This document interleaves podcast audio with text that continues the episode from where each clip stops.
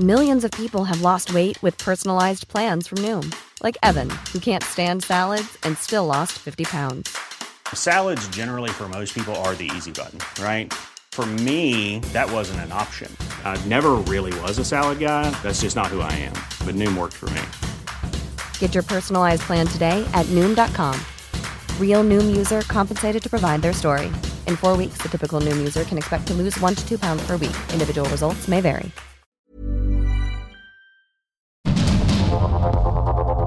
Heraldo Media Group presenta Sergio Sarmiento y Lupita Juárez. Información veraz y oportuna con un toque personal y humano. Por el Heraldo Radio, donde la H suena y ahora también se escucha.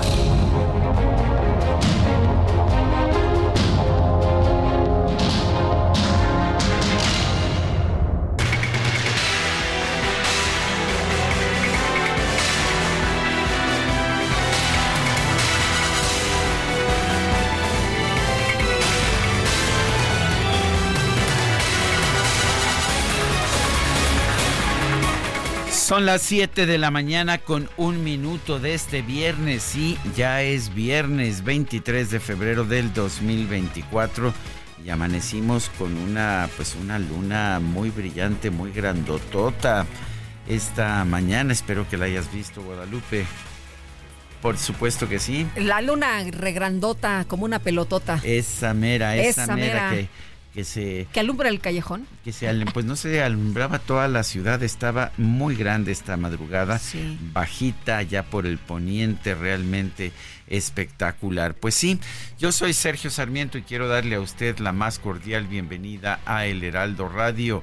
Lo invito a quedarse con nosotros. ¿Por qué? Porque aquí estará bien informado y podrá pasar también pues ya sabe usted, un momento agradable. Nos gusta darle a usted el lado amable de la noticia cuando la noticia lo permite, que no es en todas las ocasiones, pero cuando se puede, por supuesto que lo hacemos. ¿Y cómo estás, Guadalupe? Muy bien, con el gusto de saludarte, Sergio, llegando al viernes. Ah, qué ves, delicia, ¿quién- qué quién bien, no qué bonito. poder llegar? Sí. Y bueno, si usted está a punto de salir de casa, regresación, ¿Regresación? chéquese, chéquese usted Ah, si hoy no pues claro. circula, si hoy no circula porque estamos en contingencia. Así que bueno, pues eh, para todos nuestros amigos hay que checarle bien, no nos los vayan a multar. Eh, tenemos contingencia desde ayer por la tarde, se da a conocer por parte de la CAME y las autoridades, pues ya sabe usted, siempre están muy pendientes cuando hay contingencia para parar, ¿no? A Pues los sí, que... para- eh, pues sí, para multar, este- claro, la infracción. Sí, ha sido una quincena muy larga y pues ya sabe usted, hay que, hay que ser generosos con, con todos estos policías corruptos que buscan aprovechar las contingencias. Para eso sirven las contingencias. Ya sabemos que, pues que no para la refinería, que no para la termoeléctrica, que no paran pues los verdaderas, las verdaderas fuentes de contaminación. ¿Te acuerdas, Guadalupe, cómo en marzo del 2020, en plena pandemia, con las calles Todos estábamos en las absolutamente vacías? Así es. Sí, Y resultó que pues hubo contingencia de todas formas y duró Sí. varios días. así es. Bueno, pues son las 7 con 3 minutos. Mejor, mejor no nos quejemos, Guadalupe. Mejor vamos a un resumen de la información. El portavoz del Consejo de Seguridad Nacional del Gobierno de los Estados Unidos, John Kirby, aseguró que no hay ninguna investigación del Departamento de Justicia sobre el presidente de México, Andrés Manuel López Obrador, por presuntas conexiones con grupos del crimen organizado. Y es que ayer en la mañanera, ¿qué tal? El presidente dijo, no, pues que diga Estados Unidos, ¿no? Que diga si me están investigando. Bueno, lo que dice el reportaje es que pues lo investigaron en el pasado. y ¿eh? que se determinó quitar o suspender, cancelar la investigación, no porque no hubiera indicios, en realidad pruebas, eh, hay que reconocer, había pocas, son testigos comprados como con Genaro García Luna, con Salvador Cienfuegos, eh, claramente no había pruebas contundentes, pero se suspendió por lo que dice el reportaje del New York Times por consideraciones políticas para no molestar al vecino, presidente al vecino. Obrador. Bueno, y el INAI informó que abrió ya una investigación de oficio por la exposición de datos personales de la periodista del diario The New York Times, Natalie Kitroff, durante la conferencia de prensa del presidente López Obrador, que ayer en su pantalla pues presentaba el cuestionario que había enviado la periodista, pero también su número de contacto y leyó el teléfono como le adelantábamos el día de ayer en plena mañanera. Bueno, pero nunca ha habido consecuencias cuando el presidente viola la información personal de pues de nadie, especialmente periodistas. Recuerde usted que divulgó información personal del periodista Carlos Brodete Mola, información financiera. En fin, a él le da igual y aparentemente las, las autoridades no pueden hacer nada. a través de X, el diario de New York Times consideró que las acciones del presidente López Obrador representan una práctica preocupante e inaceptable por parte de un líder mundial en un momento en que las amenazas contra los periodistas van en aumento. Expresó además su respaldo a los periodistas que van en pos de la información donde sea que ésta se encuentre. El programa de las Américas del Comité para la Protección de los Periodistas expresó su profunda preocupación por los comentarios del presidente López Obrador sobre la investigación del The New York Times, eh, así como la revelación de datos personales de la periodista Natalie Kitroff. Jan Albert Hudson, representante del Comité para la Protección de Periodistas en México, consideró que el presidente López Obrador conscientemente puso en riesgo al equipo del New York Times en el país más peligroso para la prensa en el hemisferio occidental. Y la candidata presidencial de la alianza opositora, Xochitl Galvez, expresó su solidaridad a la periodista Natalie Kitroff y calificó como inconcebible que un presidente que se dice demócrata atente contra la integridad y la seguridad de una comunicadora. Por su parte, la candidata presidencial de Morena, Claudia Sheinbaum, consideró que el reportaje del New York Times forma parte de una guerra sucia en contra de su movimiento. La organización Atlas Network rechazó las acusaciones en su contra lanzadas por el dirigente nacional de Morena, Mario Delgado, sobre su supuesta participación en un entramado internacional para atacar al presidente López Obrador y a Claudia Sheinbaum. La juez federal Elizabeth Trejo Galán concedió una suspensión provisional para que en las conferencias de prensa matutinas las autoridades se abstengan de realizar expresiones denostativas o revelar información personal del juez de control Crescencio Contreras Martínez, a quien la Secretaría de Gobernación acusa de favorecer a miembros del crimen organizado. La jueza también determinó que en caso de que el presidente López Obrador emita críticas en contra del juez Crescencio Contreras Martínez, deberá exhibir pruebas de sus dichos y otorgarle el derecho de réplica. El presidente siempre que se le ataca a él o que se le señala o que se hace una investigación o que hay un eh, reportaje, siempre dice, a ver, pruebas, pruebas. Bueno, pues es lo mismo que está exigiendo la jueza en este caso eh, pues al señalar al juez Crescencio Contreras y decir que pues favorece a miembros del crimen organizado, deberá exhibir López Obrador pruebas de sus dichos y otorgarle el derecho de réplica. El consultor en litigio estratégico Miguel Alfonso Mesa informó que este jueves interpuso una denuncia en contra del exministro de la Suprema Corte Arturo Saldívar por abuso de funciones tráfico de influencias y violaciones relacionadas con la independencia judicial. Al participar en la inauguración del Congreso Nacional de la Barra Mexicana Colegio de Abogados, el ministro de la Suprema Corte, Luis María Aguilar, advirtió que la independencia de los jueces en México es fundamental. Solamente retomo también una idea en la que la independencia de los juzgadores es fundamental.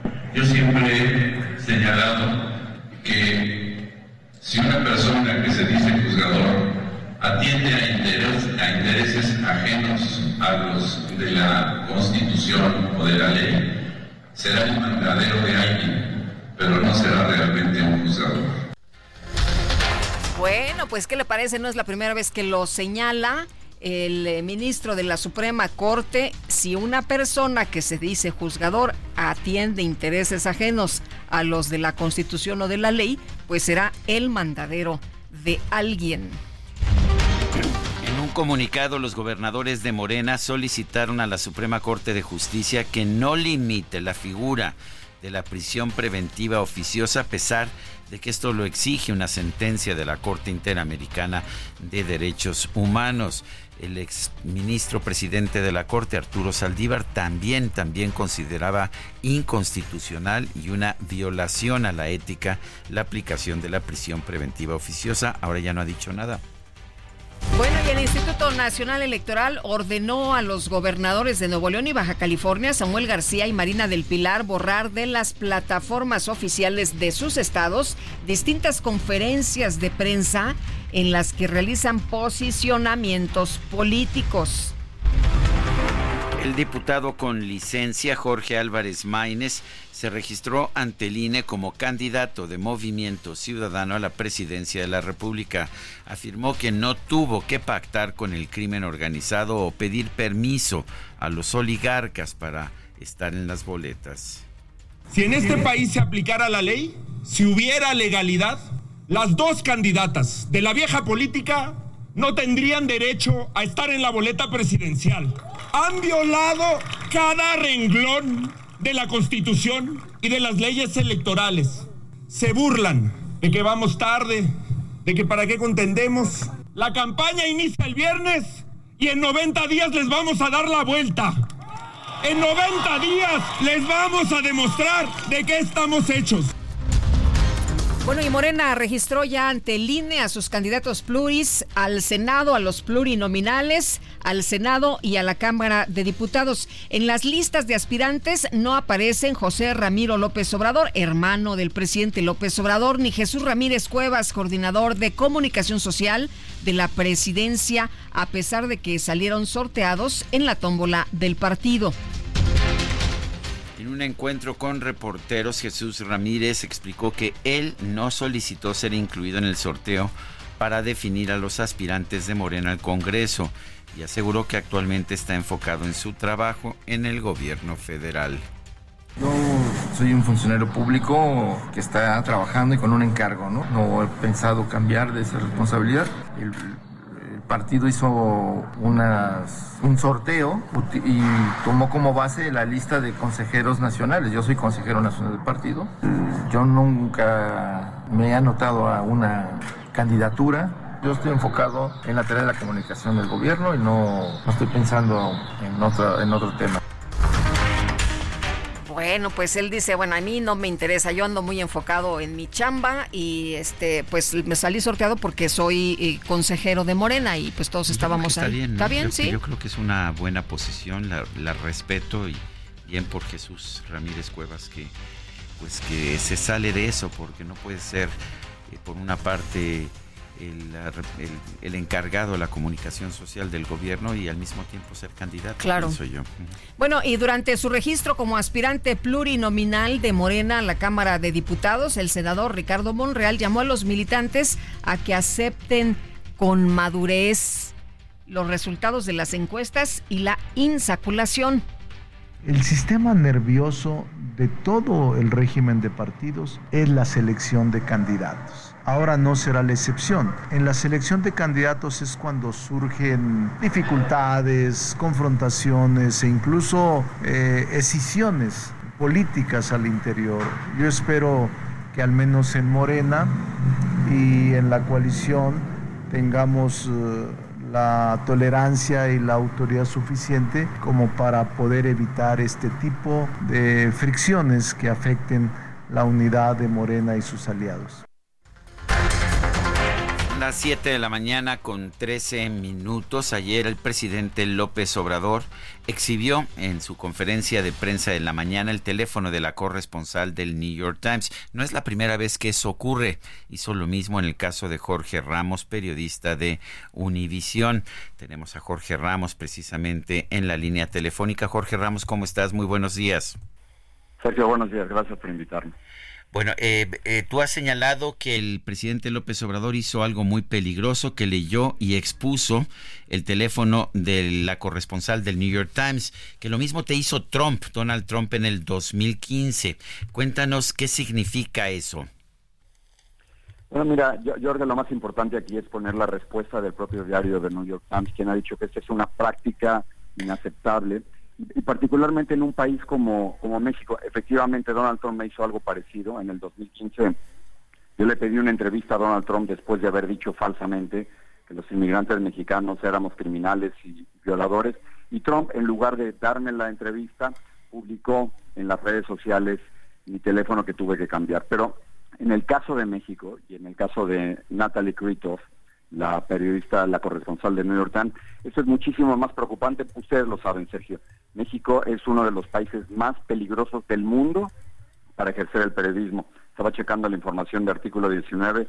Desde que López Obrador tomó posesión, 43 de nuestros colegas periodistas, los más valientes, tengo la suerte de estar protegido en Miami, pero los más valientes han sido asesinados en México.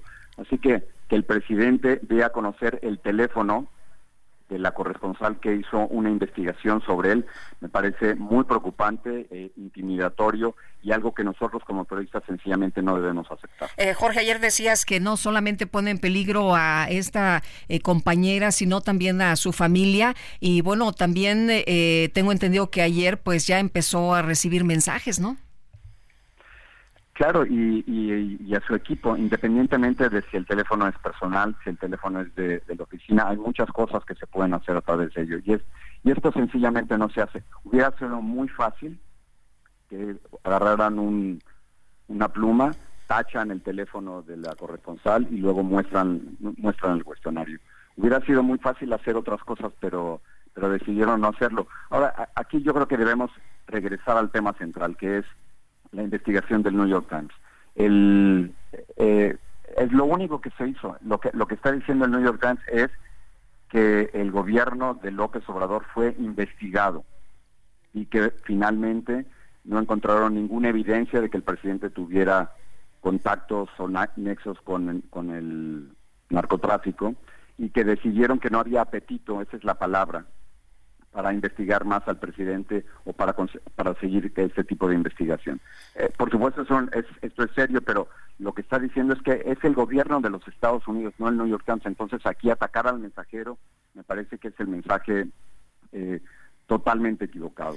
de, de, eso no se trata. ¿Qué opinas de la posición del presidente de que el New York Times es un pasquín inmundo? Yo, yo trabajo para el New York Times Syndicate, mis columnas son distribuidas a través de ellos y, estamos hablando eh, ante uno de los medios más importantes, creíbles de todo el mundo. El New York Times es, es un ejemplo de periodismo, el New York Times es eh, una de las mejores organizaciones periodísticas del mundo. Así que, de nuevo, atacar a los a los corresponsales a decir que es un pasquín es totalmente, totalmente equivocado. Todos sabemos que el New York Times es uno de los mejores periódicos del mundo y, aquí yo creo que la, verdadera pelea tiene que ver entre, entre México y los Estados Unidos. John Kirby, quien es el portavoz de, del Consejo Nacional de Seguridad, eh, dijo claramente ayer que no hay investigación respecto a México. Lo interesante, eh, Sergio Pita, aquí es que utilizó el presente dijo no hay investigación. no, nunca dijo John Kirby no hubo no hubo investigación. Entonces eh, si hubo o no hubo investigación eso es algo que tiene que lidiar el presidente de México con el presidente de, los Estados Unidos. Ahora un, un punto interesante que no quisiera que se me fuera es que estamos acostumbrados a pensar en Estados Unidos como una superpotencia, pero en este caso México tiene algo importantísimo, López Obrador tiene algo importantísimo que Estados Unidos necesita, y es su ayuda para tratar de controlar el flujo de inmigrantes de la frontera sur de los Estados Unidos. Y, por eso México y por eso López Obrador puede presionar, porque si se empiezan a pelear México y Estados Unidos, López Obrador perfectamente dice, ah, sí, pues saco a la Guardia Nacional, saco a todos los agentes de migración, saco a toda la policía y dejo pasar totalmente a los inmigrantes centroamericanos y sudamericanos hacia los Estados Unidos. Y la elección de los Estados Unidos pudiera definirse precisamente por el tema de la frontera, donde, como ejemplo, en diciembre pasado, más de 300 mil inmigrantes cruzaron. Ahora, Jorge, decías hace un momento no hay apetito, eh, no, no se siguió la investigación por esto que nos estás planteando, porque pues no quieren enfrentarse a México y no quieren tener un problema tan grande en medio de unas elecciones, no porque no se hubiera investigado al presidente López Obrador y no porque no hubiera pues un señalamiento de que eh, durante sus eh, pues campañas pudo haber algún nexo con el crimen organizado. Yo, yo creo que lo, lo que menos quiere Joe Biden es pelearse con López Obrador. En el caso de, si se acuerdan, en el caso de, Donald Trump, Donald Trump eh, tomó una postura mucho más dura contra México. Le, dijo claramente al gobierno mexicano, si ustedes no me ayudan a tratar de controlar el paso de, inmigrantes, les voy a poner tarifas, les voy a poner sanciones comerciales a todos sus productos. Y en ese momento hubo alguna negociación y la Guardia Nacional empezó a ayudar. Pero, pero en este caso no hay ningún, Joe Biden no haría eso, no, amenazaría a México de esa manera. Pero, eh, y, por supuesto, Joe Biden comprende perfectamente que si, no hay ayuda del, gobierno mexicano para reimplantar, por ejemplo, el programa de, Quédate en México, o para que le regresen a los inmigrantes si cruzan más de 5 mil al día, eh, o para sencillamente que la Guardia Nacional y el Ejército Mexicano traten de evitar un poquito, no mucho, pero un poquito el paso de inmigrantes, eh, Joe Biden pudiera perder la reelección, claramente. El, tema migratorio es el tema central actualmente aquí en los Estados Unidos y Trump claramente tiene una posición eh, más fuerte al respecto, quiere por supuesto crear eh, campos de detención y deportaciones masivas de una forma mucho más violenta, más fuerte, más radical que, que Joe Biden. Biden lo que menos quiere en estos momentos es un problema con López Obrador. Eh, Andrés Manuel López Obrador el 6 de enero del 2016 eh, lanzó un mensaje en Twitter que decía que el New York Times cuestiona a Enrique Peña Nieto por la Casa Blanca, la fuga del Chapo y sobre todo por los 43 jóvenes desaparecidos de Ayotzinapa. Aquí silencio. ¿Qué pasó con él? Pues con este Pasquín inmundo, ¿no, no era tan inmundo en 2016?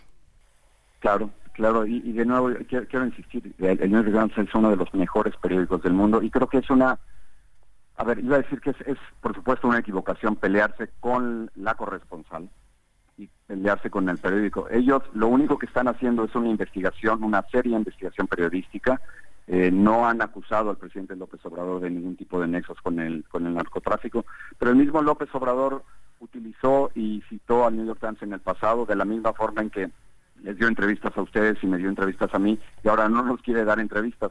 Pero e, esta es una táctica muy, muy utilizada que es en lugar de pelearte con los argumentos, y en este caso sería pelear con el gobierno de los Estados Unidos o exigir más explicaciones o, decirles cuándo me investigaron, entonces te vas en contra del medio, te vas en contra de los periodistas.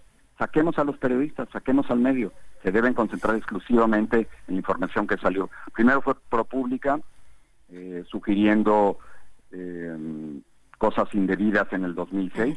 Sí, que había recibido la campaña de López Obrador en 2006 dinero del narcotráfico, eh, del narcotráfico y se citaba pues algunas personas cercanas a él, ¿no? Exactamente, y ahora, ahora ha salido esto. no hay, y esto es muy importante, no hay ninguna evidencia, y el presidente creo que ha insistido correctamente en eso, no hay ninguna evidencia que ligue actualmente al presidente con, con el narcotráfico. Pero yo creo que también hay, hay, muchos mexicanos, y ustedes lo saben, que quieren saber por qué, o sea, cómo se explican estos 160 mil muertos, cómo se explica esta política de abrazos eh, a, delincuentes. Entonces, todo esto empieza a, tener sentido, es decir, estas investigaciones empiezan a, a explicar un poco por qué las cosas están tan mal en México en lo que se refiere a la violencia. Eh, Jorge Ramos, periodista mexicano, eh, eh, conductor de Univisión, gracias por conversar con nosotros esta mañana. Buenos días. Buenos días. Son las 7 con 23 minutos. Nuestro número de WhatsApp 55 20 10 96 47. Regresamos.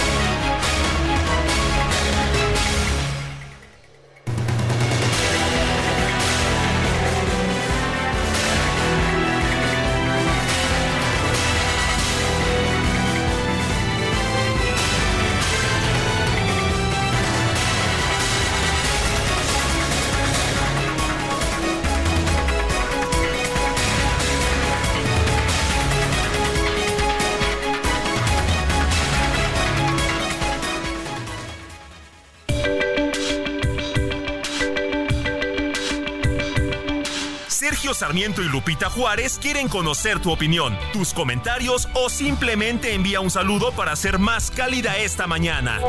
Envía tus mensajes al WhatsApp 55 20 10 96 47.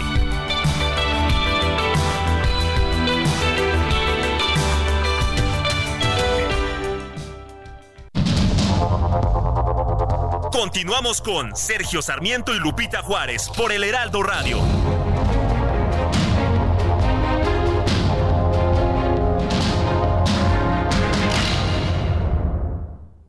Promedio de 31.9% sin IVA. Vigencia del 1 al 29 de febrero de 2024. RAM 4000, versatilidad con doble cabina, la única en el mercado. Aprovecha y estrena con precio desde 868,900 pesos más tasa desde 9.75%. RAM 4000, adaptable a cualquier desafío. RAM, a todo con todo. Oye, fíjate que nos dice la señora Vadillo, muy buenos días. Buenos días a todos. Los saludo con el gusto de siempre. Ustedes que ya están laborando, díganme, en encontraron tráfico, se nota la falta de autos que no circulan. Eh, qué buen punto, señora Vadillo. Dice, excelente fin de semana para todos. Gracias por leerme. ¿Qué cree? Yo encontré, digamos, tráfico normal.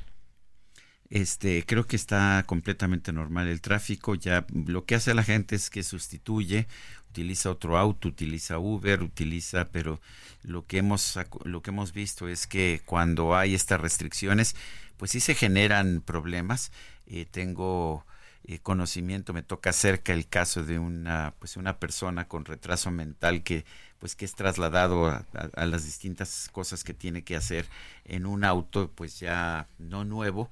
Y cuando ocurren estas cosas pues no no hay ni forma de llevarlo a bañar, no hay ni forma de por, porque no puede irse caminando, difícilmente puede caminar. Y me parece muy injusto, me parece muy injusta esta situación, sobre todo cuando sabemos que los autos no son, de hecho, los responsables del problema de contaminación de la Ciudad de México, como lo vimos claramente, como se comprobó allá durante la pandemia en el 2020, cuando hubo contingencias ambientales, a pesar de que casi no había autos circulando. No, pues parecía como la película de Soy leyenda, ¿no? Estaba totalmente desierto y resulta que teníamos contingencia. Bueno, eh, la señora Aurora Rodríguez Vivanco estuvo esta semana en la unidad de medicina familiar número 28 más de una hora formada para que le entregaran el medicamento en la farmacia. Esto la, unidad de medicina familiar número 28 del IMSS. Eso, nos dicen, es todos los días y las personas que están formadas, pues son personas que están enfermas, la mayoría mayores de edad, y esto es todos los días en todas las unidades de medicina.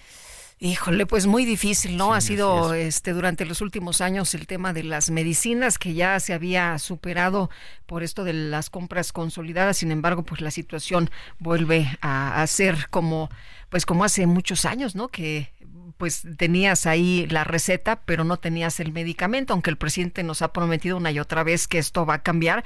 Faltan cuántos ocho meses para que termine su gobierno y esto no ha cambiado. Eh, nos dice eh, una persona, Ernesto Covarrubias de Tecamac. Buenos días, mi estimado Sergio Lupita. ¿Nos pueden compartir la información del hoy no circula, por favor? Bueno, pues anótele el día de hoy, 23 de febrero, por la contingencia ambiental, fase 1 pues holograma 0 y doble 0 con terminación de placa 9 y 0 no circula. Holograma 1 con terminación de placa 2, 4, 6, 8, 9 y 0 y todos los holograma tipo 2. Así que pues para que lo tome en cuenta, estos son los vehículos que no circulan. Los vehículos eléctricos e híbridos están exentos. Bueno, y, y vale la pena señalar que en estos momentos eh, hay calidad de aire mala en lugares como Villa de las Flores, como Tultitlán, en la estación también de Gustavo Amadero y en Santiago Acahualtepec. Pero vale la pena señalar que en todos los casos es por partículas, ya sea 2.5 o partículas ah, PM10.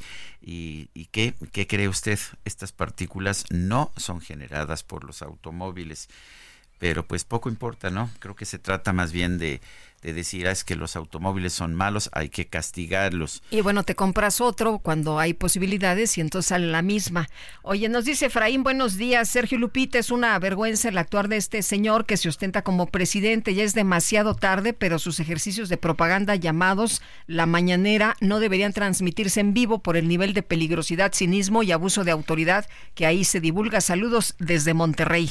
Son las 7 de la mañana con 38 minutos. El presidente López Obrador pidió al gobierno de los Estados Unidos que informe sobre una nueva investigación en su contra por presunto financiamiento del crimen organizado a sus campañas electorales. Está en la línea telefónica el doctor Gabriel Guerra Castellanos, columnista del Heraldo, presidente y director general de Guerra Castellanos y Asociados. Eh, Gabriel, gracias por tomar nuestra llamada. Cuéntanos cómo viste las reacciones del presidente López Obrador a pues este artículo. Eh, del New York Times que él llamó un pasquín ah, inmundo eh, porque le sometió una serie de preguntas. ¿Qué opinas de eso? Sergio Lupita, muy buenos, buenos días. Bueno, em, creo que es muy indicativo, primero que nada, que 24 eh, horas después del evento sea más noticia ya la reacción del presidente que eh, la nota del New York Times en sí. Eso creo que nos habla de un manejo, eh, pues creo que excesivo por muchos lados del presidente de la República, que agrandó la nota en un intento de, matarla, como se dice en el argot periodístico, eh, de adelantársele, creo que terminó siendo la más grande y creo que además de los eh, agravios y de las palabras altisonantes en contra del medio, que pues nunca me ha parecido una buena estrategia. Creo que finalmente los medios de comunicación, pues unos mejor que otros, hacen su trabajo, se les puede refutar, se les puede contradecir, se les puede incluso exhibir cuando no hacen las cosas eh, periodísticamente hablando como deben, pero me parece que el agravio la ofensa nunca llevan a nada positivo en el ejercicio de la función pública, pero tampoco en el ejercicio del sentido común. Sergio Lupita es un poco eh, pues el equivalente a pelearse con el cocinero en un ah, restaurante de carretera porque siempre tienes que pasar y siempre tienes que parar. Al final, el poder siempre tiene que tratar con los medios de comunicación y llevarse así, pues no, no le abona en nada. Oye, eh, eh, doctor, eh, ¿cómo, ¿cómo ves esto que pues exigía también el presidente, no? El día de ayer a los Estados Unidos, al gobierno de Estados Unidos, que le dijera, bueno, pues ya díganme si hay alguna investigación. Y bueno, pues ya le, dijeron, ¿no? En la Casa Blanca, ayer hubo una conferencia con periodistas y, y bueno, pues ya se dijo, a ver, en este momento no es de nuestro interés, no hay ninguna investigación. Pero sí hubo, ¿no? De acuerdo con, con lo que publicó el, el New York Times. Mira, eh, hubo una, es, es que es, eh, finalmente son tecnicismos, pero lo que dice el New York Times es que hubo un inquiry, que es una especie de eh, pregunta o de cuestionamiento, pero que no condujo a una investigación formal. Es decir, nunca estas, digamos, indagaciones, posiblemente la palabra correcta sea indagaciones. Es que es que sí es una investigación, pero no llevó a acusaciones formales, no llevó a un indictment. Eh, no, pero pero no llevó, según la nota que tengo aquí, eh, querido Sergio, eh, no llevó a una investigación formal. O sea, acá acá lo señala, ¿no? Digo, no quiero leer en inglés al aire, pero dice Estados Yo leí la nota ayer también, la leí con mucho cuidado. Y, lo que vi es que, que había tres funcionarios que dijeron que se había realizado una investigación y que no presentaron acusaciones formales. Sí, acá, mira, la tengo frente a mí, no, no, o sea, tampoco me quiero poner a, este, a desmenuzar cada, cada palabra, pero dice, but the United States never opened a formal investigation. O sea, eh, en fin, el, el, hecho concreto es que la nota del New York Times eh, revela algo que a mí me pareció eh, muy similar, salvo por los tiempos, obviamente, a la nota de ProPublica de hace unas semanas, que retoma testimonios de informantes, debemos suponer testigos protegidos, pero no queda claro, eh, de informantes que dicen que vieron o que dicen que hicieron o que dicen que entregaron eh, dinero a personas asociadas con o aliadas con eh, el entonces candidato López Obrador. en, en, la investigación de ProPublica hablan del 2006, en la del New York Times hablan de 2018 y después. No hay más datos que eso, no hay investigación. Es, es una cosa muy, por supuesto, muy periodística, muy mediática, que embona con una narrativa que pues, ha estado presente en México desde hace mucho tiempo, una narrativa que, el propio presidente ha alimentado al eh, usar una frase que a mí siempre me pareció desafortunada, la de abrazos, no balazos, y desafortunada porque no se ha aplicado en la realidad. Es decir, eh, yo no veo un cambio radical en, la política, en la mal llamada política de combate al narcotráfico en México, pero también con eh, pues eventos como la visita a Badir todo el saludo a la mamá del Chapo, en fin, que aunque no prueban nada, pero pues sí eh, contribuyen a esta narrativa o contribuyen a este imaginario en el que la gente piensa que hay dicha asociación. Para serles franco, yo sí pensé cuando vi las noticias de la mañanera de ayer, sí pensé que venía un bombazo, eh, verdaderamente, y me pareció que fue una nota que trae, no, no trae demasiada cosa nueva y no trae lo más importante, lo que los americanos llaman la pistola humeante. ¿No? No traen una cosa que verdaderamente genere o detone algo que pudiera ser una acusación formal o una investigación formal. Son dichos de dichos en algo que, pues bueno, la fiscalía, ninguna fiscalía estadounidense eh, decidió tomar y la misma DEA decidió no, decidió no investigar formalmente.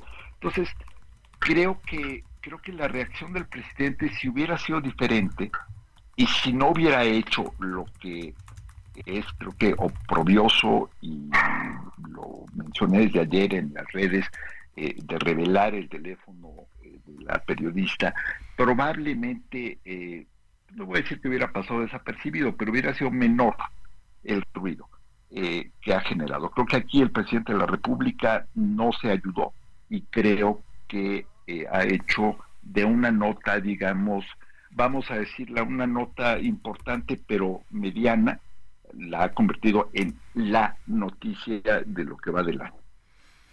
Pues eh, Gabriel Guerra Castellanos, como siempre, gracias por conversar con nosotros esta mañana.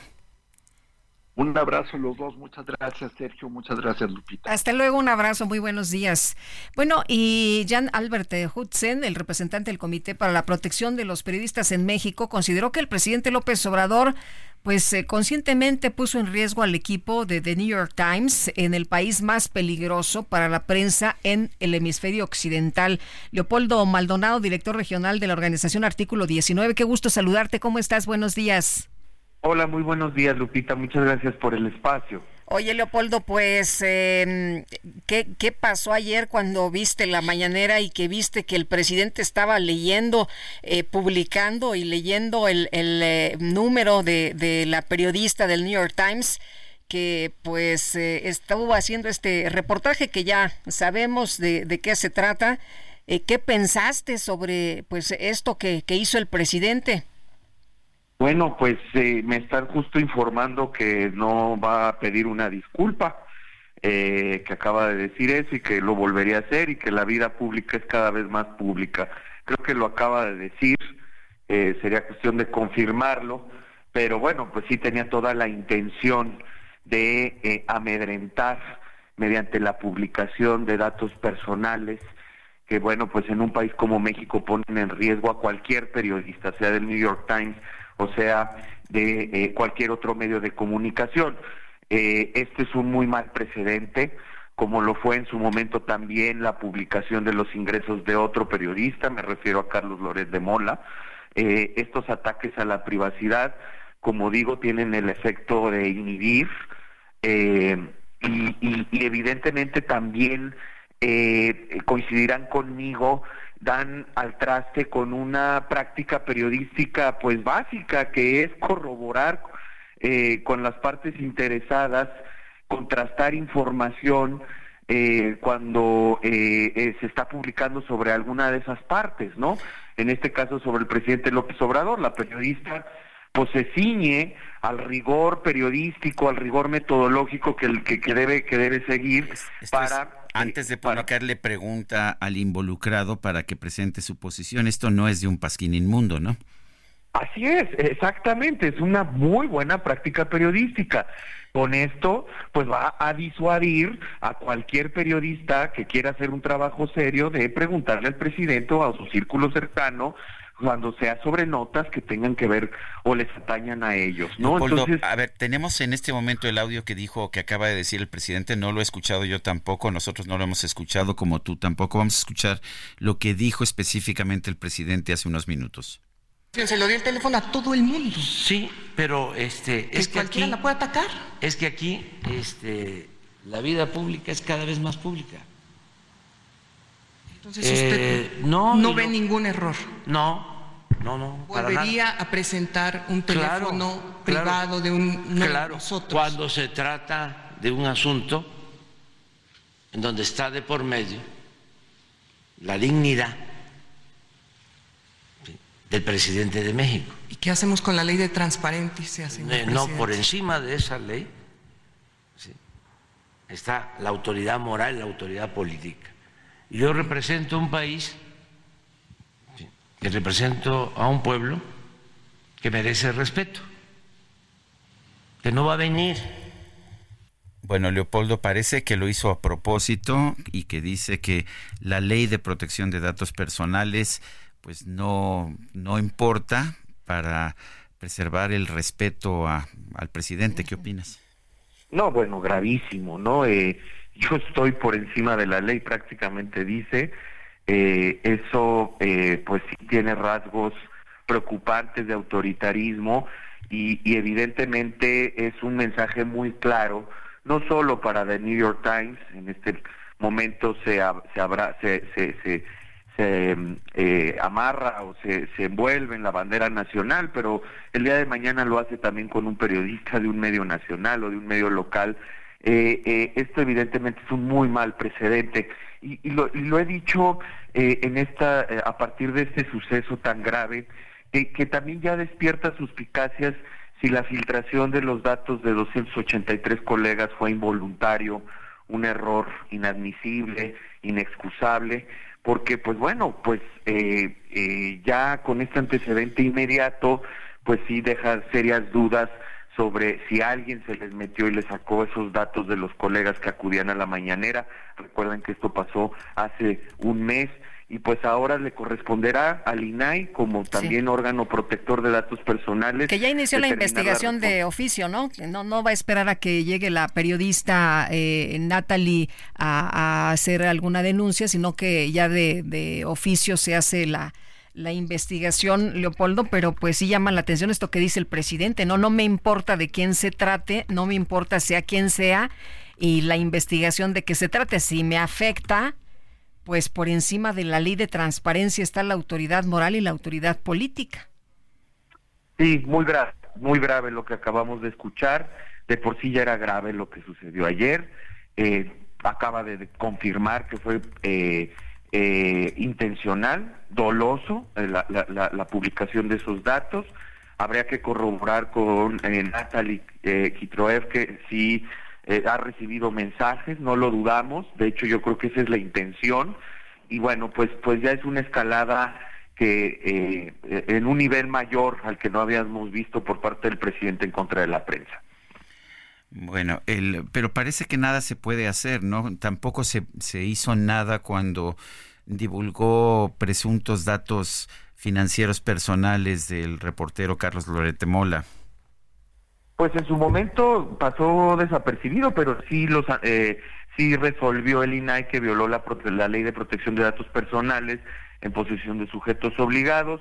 Entiendo que estableció una sanción, Pero bueno, eh, también ahí hay un elemento que hemos platicado en diversas ocasiones con ustedes y tiene que ver con eh, la batalla que tiene contra los órganos autónomos, en este caso contra el INAI, del cual ya propuso desaparecerlo en su paquete de 20 reformas constitucionales. Entonces, esto va a ser el pretexto perfecto para escalar el conflicto con este organismo.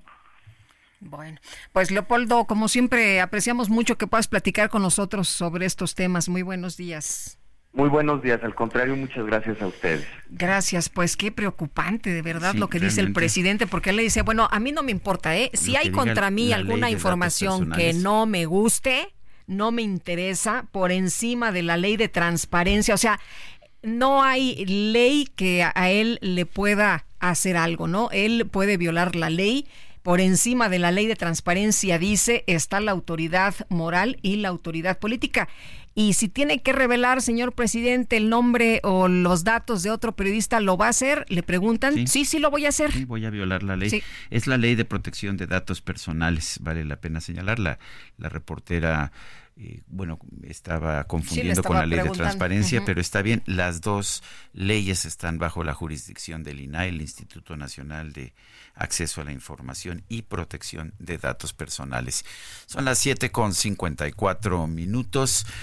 Eh, Guadalupe Juárez y Sergio Sarmiento estamos en el Heraldo Radio, nuestro número de WhatsApp, mándenos mensajes 55 2010 96 47. Regresamos.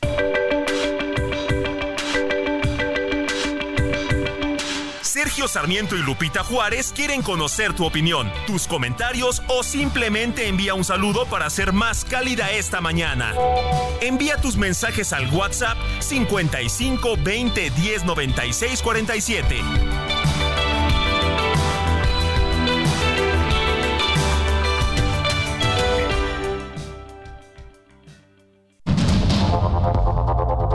Continuamos con Sergio Sarmiento y Lupita Juárez por el Heraldo Radio.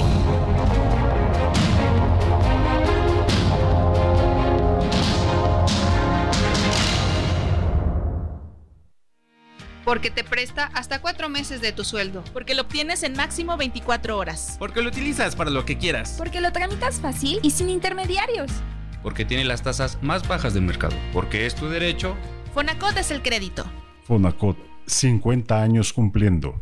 Gobierno de México. Vámonos, dice Antonio de Harvard. Buenos días, Sergio Lupita. Qué bien que la rola de los hombres G sí se oye bien. Si estaba censurada e hicieron una versión que decía Sufre Ramón. No era lo mismo, ¿verdad? No era lo, mismo, no era lo mismo. Bueno, dice, pero rima, rima. Dice otra persona, cuando se tiene un presidente que no respeta la ley, las consecuencias están a la vista. Los criminales dominando al país, Vicente Abad. Pues sí, ¿no? Dice el presidente que no fue un error que se le haya ido ahí en la pantalla y que pues eh, de chin se fue de largo, ¿no?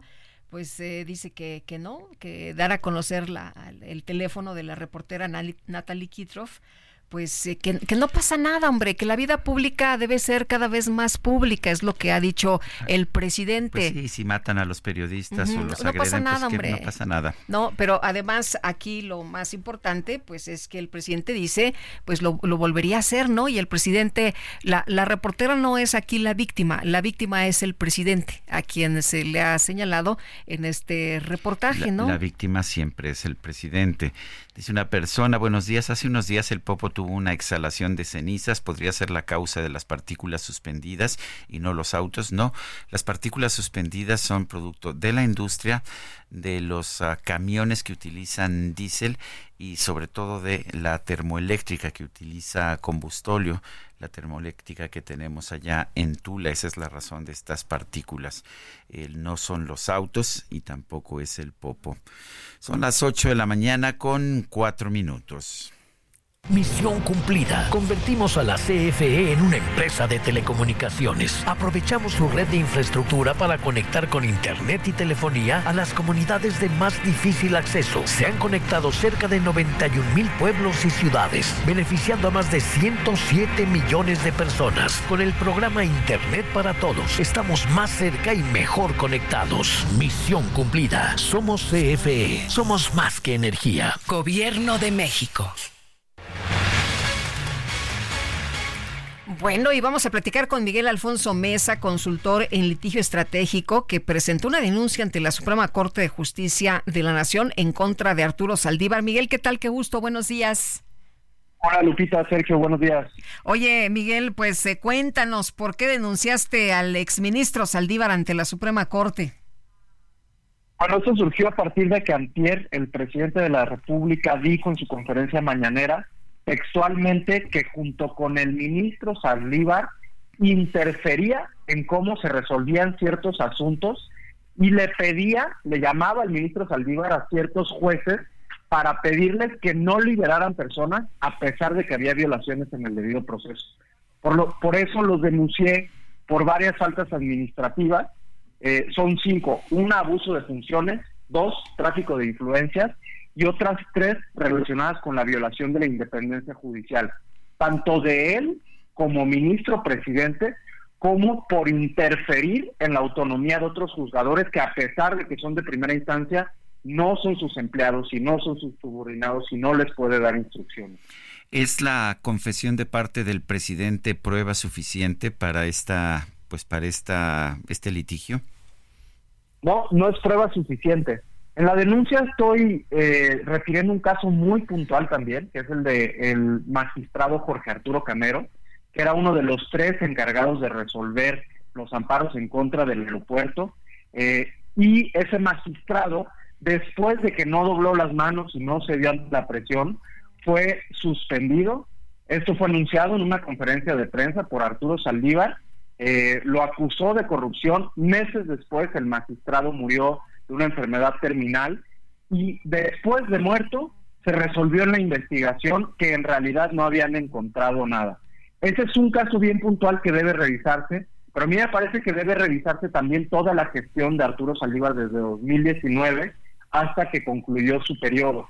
La última cosa que debe revisarse también es que al menos hubo siete días donde todavía como ministro que no le habían aceptado su renuncia en el Senado hizo campaña junto con la candidata presidencial Claudia Sheinbaum. Pero no, no es prueba suficiente, debe investigarse a fondo tanto la gestión de Saldívar como los testimonios de juzgadores y magistrados a ver si recibieron este tipo de presión. Eh, Miguel, eh, ¿es tráfico de influencias, abuso de funciones? Sí, las otras tres faltas están descritas en la ley orgánica del Poder Judicial y están relacionadas justamente una con el desempeño sin imparcialidad de la función judicial del propio Saldívar y dos, la violación a la independencia del cargo que él ostentaba, pero también hay una tercera que es la interferencia en la resolución de asuntos de jueces distintos a él mismo. Eso está textualmente prohibido por la ley orgánica del Poder Judicial. Eh, en una entrevista con un colega periodista o en una participación en su programa decía el exministro Arturo Saldívar que pues que hay que pensar que el Estado es solo uno. ¿Qué opinas?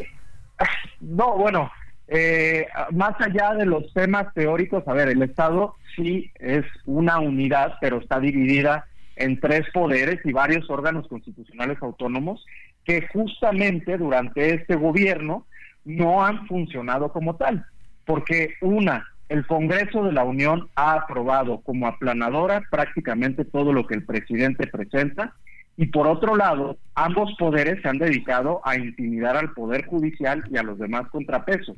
Entonces, más allá de esa frase prehecha, lo que es cierto es que han intervenido varias veces en el Poder Judicial es muy claro el ejemplo del congelamiento de cuentas del exministro Medina Mora, eh, que lo obligaron a renunciar igual por un supuesto caso de corrupción, y una vez que lograron su renuncia, resolvieron que en realidad no habían encontrado nada, después de congelar las cuentas bancarias a él y a su familia.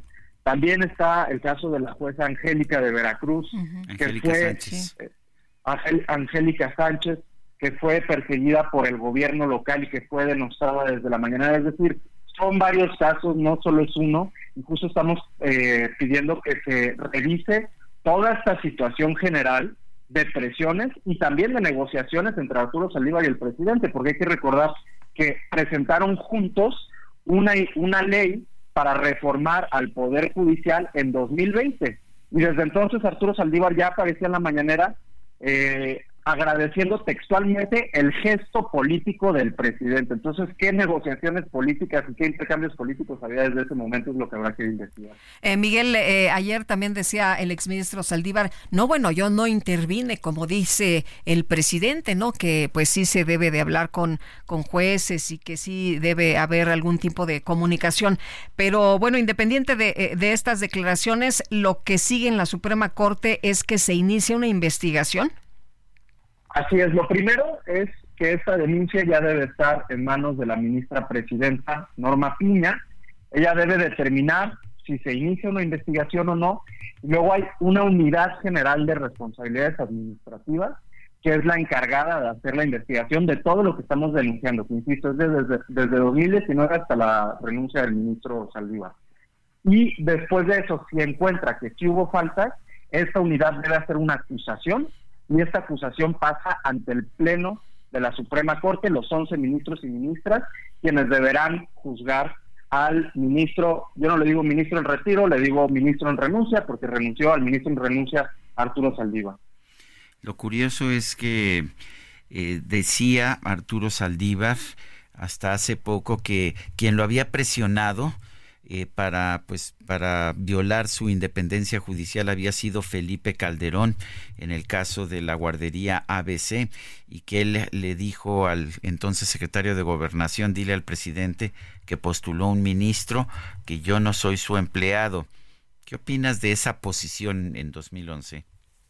Era reflexionando a lo largo de los sucesos de los últimos días a ver es posible que haya habido también intervenciones a la independencia judicial en secciones pasados, sí, y yo no tengo por qué desacreditar esas palabras del ministro, pero en su caso debió haber hecho lo que yo hice, denunciar esta intervención porque es una falta administrativa. Sin embargo, lo que sucedió es que simplemente ha hablado con medios de comunicación utilizando este término, este tema políticamente, sin haber nunca activado los mecanismos jurídicos para defender la independencia judicial.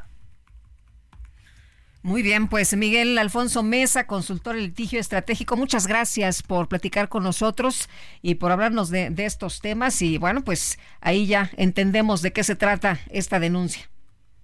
Lupita, Sergio, un gusto estar con ustedes. Buen día. Gracias, buenos días. Son las 8 con 13 minutos. Vámonos al clima.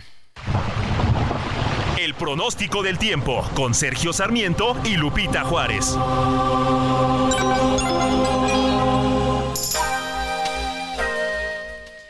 Berenice Peláez, meteoróloga del Servicio Meteorológico Nacional de la Conagua, ¿qué nos tienes esta mañana? Adelante. ¿Qué tal? Muy buenos días, Sergio Lupita. Es un gusto saludarlos e informarles que durante este día el Frente Frío número 37 se va a desplazar sobre el noreste y oriente del país y en interacción con un canal de baja presión extendido sobre el sureste mexicano va a originar lluvias e intervalos de chubascos en los estados de Puebla, Veracruz y Oaxaca. Por otra parte, la masa de aire frío que está asociada a este frente va a propiciar un refrescamiento de las temperaturas vespertinas en zonas del norte, noreste y oriente de México, además de bancos de niebla sobre estas regiones así como rachas de viento de 40 a 60 kilómetros por hora en las costas de Tamaulipas y Veracruz, extendiéndose durante esta noche y la madrugada del sábado hacia el Istmo y Golfo de Tehuantepec. Por otra parte, tenemos una circulación anticiclónica en niveles medios de la atmósfera, que es la que está manteniendo este ambiente caluroso vespertino que va a mantener la baja probabilidad de lluvia en la mayor parte del territorio nacional, además del eh, ambiente cálido a caluroso en el litoral centro y sur del Pacífico mexicano, también en el occidente, en el centro, sur y sureste del territorio nacional, además de la península de Yucatán. Finalmente, para el Valle de México, durante este día estamos pronosticando cielo despejado por la mañana y algunas nubes dispersas en horas de la tarde. No se pronostica lluvia tanto para la Ciudad de México como para el Estado de México. Respecto a la temperatura, esperamos una máxima que oscilará entre los 27 y los 29 grados Celsius. Hasta aquí el reporte del tiempo, regreso con ustedes. Muy bien, Berenice Peláez, muchísimas gracias. Gracias, buen día. Y vámonos ahora con el Químico Guerra. El Químico Guerra, con Sergio Sarmiento y Lupita Juárez. ¿Cómo estás, Químico? Muy buenos días. Lupita, Sergio, compartirles con ustedes mi buen humor, porque hoy es viernes, hoy toca y además es un día verdaderamente espléndido. Y espléndida es esta noticia que les voy a dar, además sorprendente, Sergio Lupita. Se va a construir, se da a conocer que ya están los permisos y el capital para construir una planta de hidrógeno verde que tendrá 80 mil toneladas de capacidad al año, Sergio Lupita, 80 mil. Esto sirve para eh, dotar de energía eléctrica a más de un millón y medio de hogares.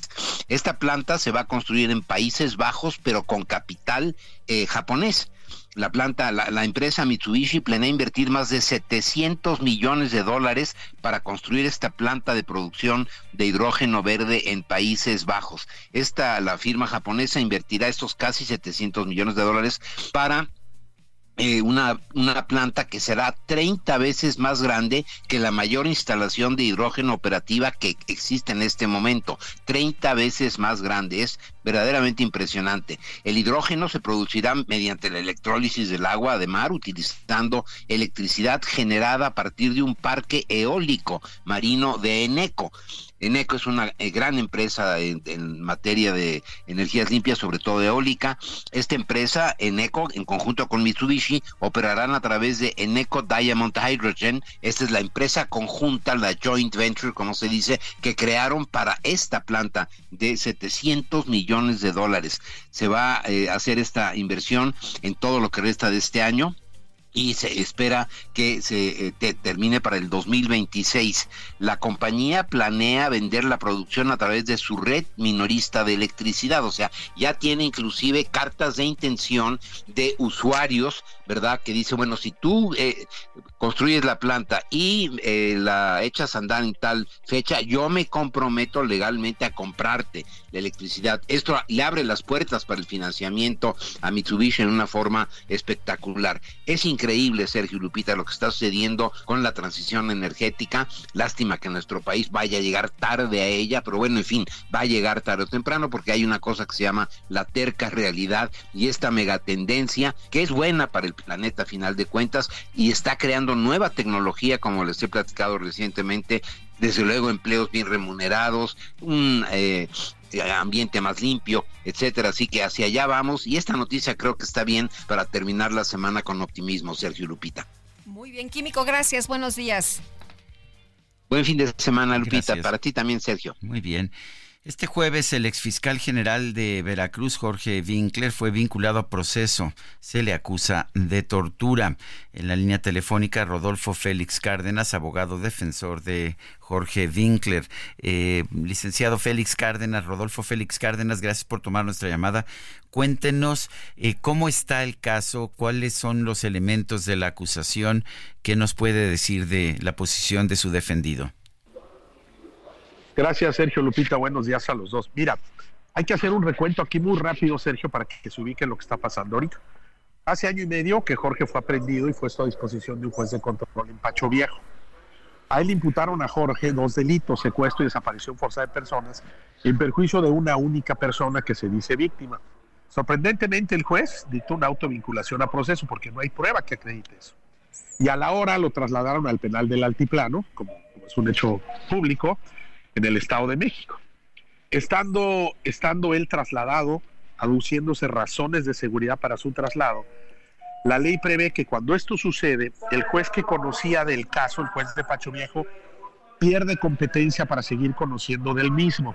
No obstante, mantuvieron el conocimiento del caso y nosotros, a través de un juicio de amparo, se resolvió ordenando al juez de Pacho Viejo que remitiera el expediente a un juez del Estado de México pocas palabras, les quitamos la competencia para seguir conociendo el caso a las autoridades de Veracruz.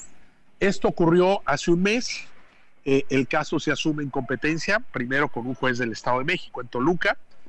Eh, a este juez le solicitamos nosotros que anulara todas las decisiones que había tomado ese juez de Pacho Viejo, que era autoridad incompetente, lo cual procedió, salvo la vinculación a proceso. Y le solicitamos a este juez revisión de la medida cautelar de prisión preventiva que pesaba sobre Jorge, ganamos ese debate y el juez dijo, pues aquí no hay elementos, eh, eh, permitió que Jorge enfrentara el proceso en libertad en el Estado de México, se cumplieron todas las condiciones que el juez nos impuso para tales efectos y se ordenó la libertad de Jorge el viernes pasado. Eh, ¿qué sucede aquí? Cuando la Fiscalía del Estado de Veracruz, por alguna razón, toma conocimiento. Hey, it's Ryan Reynolds, and I'm here with Keith, co star of my upcoming film, If, only in theaters, May 17th. Do you want to tell people the big news? All right, I'll do it. Sign up now and you'll get unlimited for $15 a month in six months of Paramount Plus Essential Plan on us. Mintmobile.com slash switch. Upfront payment of $45 equivalent to $15 per month. Unlimited over 40 gigabytes per month. Face lower speeds. Videos at 480p. Active Mint customers by 531.24 get six months of Paramount Plus Essential Plan. Auto renews after six months. Offer ends May 31st, 2024. Separate Paramount Plus registration required. Terms and conditions apply if rated PG. Que Jorge va a enfrentar su proceso en libertad en el Estado de México rápidamente le accionan una orden con exactamente la misma carpeta de investigación, la misma, todo es al 100% igual.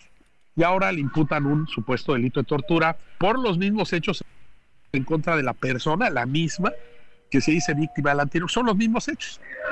o sea, pero son los mismos, son los mismos hechos, pero con pero con diferente acusación. Es el mismo expediente, es el mismo expediente 100%, el mismo, pero ahora con diferente acusación de tortura, ¿no? Utilizan las mismas fechas, etcétera. ¿Qué es lo aquí, qué es lo aquí que lo que es importante? Mira, primero que cuando una persona está a disposición de un juez penal, sujeto a un proceso penal, esa persona tiene derechos, tiene derecho a ser juzgado ante ese juez, ejercer su defensa ante ese juez, etcétera. Y no es posible porque hay una prohibición en el convenio de colaboración que existe entre las procuradurías para trasladar personas imputadas o detenidas, no es posible que lo hayan traído al Estado de Veracruz si estaba el proceso vigente en el Estado de México, porque le anula sus garantías. Entonces prácticamente se lo llevaron, se lo llevaron del Estado de México para abrir este proceso acá en Pacho Viejo. Ahora tuvimos la audiencia aquí en Pacho Viejo eh, hace dos días, en donde ya contestó, la semana pasada cuando se lo trajeron, comunicaron la imputación, le imputan una tortura y tuvimos la audiencia donde debatimos esto hace dos días y te puedo decir con absoluta certeza que desbaratamos la acusación. No tienen nada. ¿Y, por qué sigue en la cárcel? bueno, pues es muy sorprendente porque fíjate que incluso cuando la juez eh, fue a resolver, salió, pidió un receso para rezar a resolver, pues la juez levantó un documento que estaba leyendo, que ni lo leía bien, en donde vinculaba proceso a Jorge, un documento que estaba ya escrito a máquina, o sea, un documento que ya estaba hecho, hombre, para decirlo con toda claridad, ¿no? Y por supuesto tampoco tomó en consideración las pruebas de Jorge, ¿no? Incluso yo interrumpí respetuosamente a la juez dos ocasiones, le dije, valore las pruebas de la defensa. No, no, no, yo ahorita voy a acabar, no me interrumpe. Resolvió la juez, se paró y se salió casi corriendo, ¿no? O sea, ni la cara nos dio, se, como si estuviera espantada y se fue. Entonces vinculan a Jorge ahora por este tema de tortura, con una resolución que no valoró las pruebas de la defensa, llamamos datos de prueba de la defensa, y que la consecuencia va a ser en un juicio de amparo que se va a ganar, la van a obligar a que valore las pruebas de la defensa, eso va a llevar tiempo, mientras tanto Jorge estará enfrentando este proceso, pero al mismo tiempo el proceso en el Estado de México. Nada más que el proceso en el Estado de México, pues no tienen a su detenido, bueno, a Jorge, digamos, al, procesado, porque se lo trajeron para acá. Y estamos todavía esperando a una resolución que debe de cumplirse por un tribunal colegiado circuito en materia de amparo, que amparó a Jorge eh, y, en la cual obliga al juez del Estado de México a dictar una eh, ya, ya hemos resolución eh, sobre la situación de Jorge.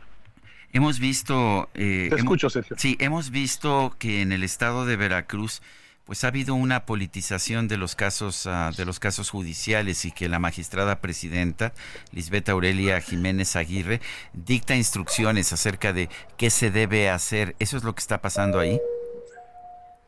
Mira, Sergio, es, es conocido en Veracruz de muchos casos en donde las personas van ganando sus casos y les imputan dos, tres, cuatro, cinco imputaciones, ¿no?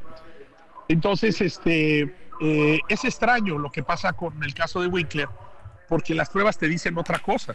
Las pruebas te dicen otra cosa. Entonces, y las actitudes que yo he visto que han asumido los jueces, pues a mí me dicen otra cosa. Bueno.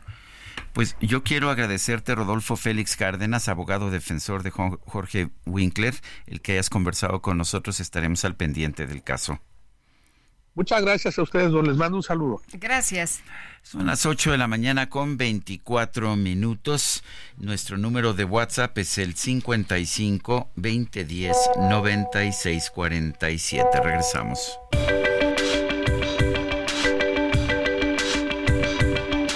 Sergio Sarmiento y Lupita Juárez quieren conocer tu opinión, tus comentarios o simplemente envía un saludo para ser más cálida esta mañana.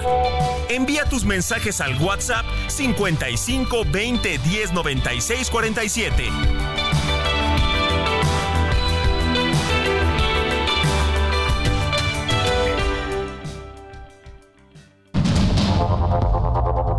Continuamos con Sergio Sarmiento y Lupita Juárez por el Heraldo Radio.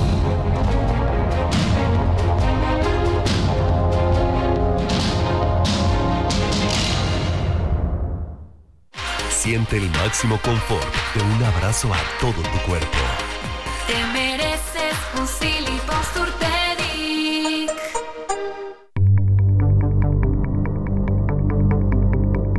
Jaque Mate con Sergio Sarmiento.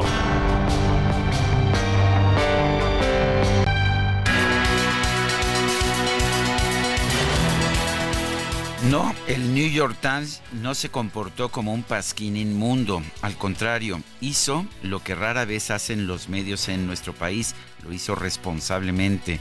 Antes de publicar un artículo sobre una investigación realizada por autoridades de Estados Unidos sobre presuntos vínculos con narcotraficantes de colaboradores de López Obrador buscó la posición del presidente, pero este en lugar de responder hizo un berrinche público. Leyó con sorna en su mañanera las preguntas del cuestionario, descalificó al periódico y a sus periodistas y divulgó el teléfono de la corresponsal en México. No lo hizo por error. Esta misma mañana el presidente dijo que lo hizo de forma premeditada que era una forma de castigo a la reportera. Añadió que no le importa que la Ley General de Protección de Datos Personales prohíba la divulgación de información privada. Sí, tenemos un presidente que considera que está por encima de la ley. Yo soy Sergio Sarmiento y lo invito a reflexionar.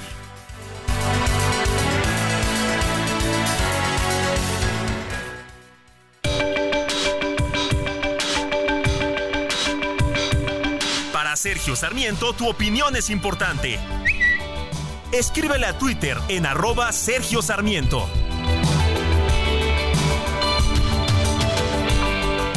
Vámonos, vámonos con más información y ante el aumento de inseguridad en Guerrero, la iglesia ha actuado como mediador con la delincuencia organizada tratando de pacificar precisamente pues la zona hablando directamente con los líderes criminales como se ha revelado hace apenas unos días por parte de diferentes obispos allí en Guerrero y vamos a platicar con Roberto Blancarte, investigador experto en temas religiosos. Roberto, ¿qué tal? Muy buenos días. Buenos días, Bien, eh, oye, pues tratando de entender qué es lo que ha estado ocurriendo. Ayer se habló ya de una tregua que alcanzaron los Tlacos y la familia michoacana, pero pues ¿cómo ves la intervención de los obispos ahí en la zona que dicen que no es nuevo, que siempre han estado interviniendo? El presidente señala que a todos eh, corresponde pues ayudar a la pacificación del país, aunque pues esta es una tarea del Estado. Así es, bueno, yo creo que como tú bien lo dices, esta no es una labor de las autoridades religiosas, eh, no debería de serlo en todo caso, es una labor, a ver, la razón primera por la que existe el Estado, por la que inventamos el Estado, es para que todos tuviéramos seguridad. Eh, para eso inventamos al Estado. Eh, y si el Estado deja que otras instancias actúen para eh, garantizar esa seguridad, pues está perdiendo parte de su sentido, parte de su ser, parte de su soberanía incluso, ¿no? Así que, digamos, independientemente de que, por supuesto, que se aprecia la buena voluntad, la buena fe de autoridades religiosas o civiles que intervengan en favor de la paz, la verdad es que la seguridad es una materia que no debería de corresponderles a esas autoridades. Están, están supliendo al Estado. Y el presidente además dice que está bien que lo hagan. O sea, el presidente dice, sí, está bien que el Estado pierda esa soberanía, que pierda esa autoridad. Y ahora, por supuesto, pues lo lógico es que la, la población, cuando tenga algo que resolver, pues no será extraño que vaya, acuda a las autoridades religiosas para resolver sus problemas en lugar de las autoridades políticas, ¿no? Eh, ahora bien, eh, lo que están haciendo los obispos es reemplazar al Estado, están cubriendo un hueco del Estado, como, como nos dices, eh, pero, pero si es así, tienen responsabilidades por eso. el presidente dice que está bien, Félix Salgado Macedonio, que es, hay quien lo ve como el poder detrás del trono en Guerrero, dice que no, que que su hija trabaja todos los días y que todos los días tiene gabinete de seguridad y que está haciendo muy bien su trabajo. Bueno, digamos, no, no me gustaría desmentirlo, pero ciertamente si se reúnen todos los días, en la mañana, como también el presidente dice que lo hace, eh, no se ve, no se ve porque lo que nosotros vemos es un Estado ausente, es un Estado fallido, porque no, simple y sencillamente no están las autoridades donde tienen que estar. El hecho de que las autoridades religiosas son las que tengan que intervenir para mediar entre dos grupos criminales, pues ya nos dice que qué clase de Estado tenemos, ¿no? O sea, tenemos un Estado ausente en donde una iglesia, cualquiera que sea, tiene que intervenir para pedirle a criminales que además ya saben dónde están y el Estado no sabe dónde están, este, que por favor este, le pongan las armas un ratito, porque obviamente no lo van a hacer por, por mucho tiempo, ¿no? Pero y el Estado dice, ah, sí, qué bueno que lo están haciendo y, muchas gracias, ¿no? O sea, eh, ¿y tú qué haces, no? La pregunta es, bueno, ¿y ustedes dónde están, no? Esa es la pregunta, ¿no? Ahora, Roberto, lo que hemos escuchado por parte de los obispos es que, pues, eh, ellos eh, tratan de hacer una labor ante la situación tan grave que, que se vive en las comunidades, ¿no? Eh, ante la ausencia de, del Estado, lo que dicen ellos, bueno, pues es que no nos podemos quedar con los brazos cruzados cuando vemos familias que vienen y nos piden apoyo, que nos piden ayuda, que nos piden que los auxiliemos. Así es, bueno, está, está estamos viendo exactamente el ejemplo que yo eh, citaba, ¿no? Es decir, de ahora en adelante la población no acude a las autoridades políticas, a las autoridades que tienen que ver con la seguridad, sino que va a dónde más, pues va o va a las autoridades, con las autoridades religiosas a ver si pueden hacer algo, o incluso, que es también una cosa común, ya sabemos, o van con las propias, eh, digamos, los propios líderes del crimen organizado para pedirles, ¿no? Cosas porque precisamente el Estado no aparece, ¿no? Entonces, ahora, yo no culpo en absoluto a las autoridades religiosas que están, digamos, intentando hacer algo eh, con buena fe, con buena voluntad, entendiendo y viendo precisamente que el Estado simple y sencillamente no aparece, no está, no resuelve nada, no mete a los criminales a la cárcel, no pone orden eh, no pacifica lo que es la labor del Estado. Entonces uno dice, bueno, entonces ¿para qué tenemos un Estado si ese Estado simple y sencillamente se voltea, le da la espalda a la población y está preocupada en, otras cosas, ¿no? El gobierno está preocupado por las elecciones y por y por la sucesión y porque siga su proyecto, etcétera, pero no le importa lo que pasa con la población, ¿no? Esa es, esa es la realidad, ¿no? Y las autoridades religiosas, pues, digamos que no deberían estar ahí porque no es su papel, porque hace 170 años hicimos la separación Iglesia-Estado, precisamente para que cada quien se ocupe de sus asuntos. Ahora el Estado le dice a las autoridades, sí, métanse, métanse, porque yo no puedo, ¿no? Eso es lo que está pasando en realidad, ¿no? ¿Tú, tú piensas que han tenido éxito los obispos en su intermediación? Bueno, han tenido un éxito eh, parcial y temporal, yo diría, ¿no?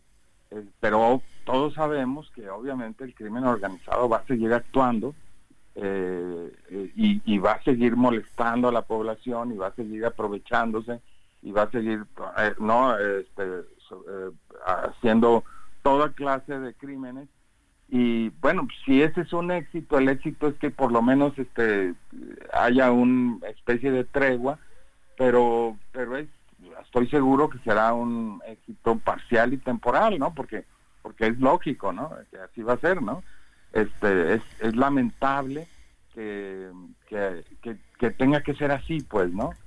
Eh, eh, digamos que aparezcan como intermediarios, ya ni siquiera entre intermediarios entre el gobierno y el crimen organizado o entre el gobierno y una facción este beligerante, ¿no? Como suele ser en, en otros países como Colombia, ¿no? Donde las partes beligerantes se conceden ese estatus y le piden a alguien que intervenga. No, aquí ya es una intermediación entre crimen organizado y crimen organizado, ¿no? Es completamente absurdo, ¿no? Ya es verdaderamente la ausencia del Estado a todo lo que da, ¿no? Es increíble, ¿no? Para mi gusto, ¿no? Pues Roberto, muchas gracias por platicar con nosotros esta mañana. Muy buenos días. Igualmente. Bueno, pues debe, debe preocuparnos. Eh, por otra parte, en un comunicado, la, la conferencia del episcopado mexicano eh, ha señalado que no se debe desvirtuar la reunión de los obispos con grupos criminales. Dice la, la conferencia del episcopado mexicano que dialogar es tender puentes para preservar la vida y el bienestar de quienes se ven amenazados todos los días, ya que todos los mexicanos, incluidas las autoridades, no han sido capaces de garantizar seguridad y paz en el país. Pues sí, pues ¿qué vas a hacer entonces?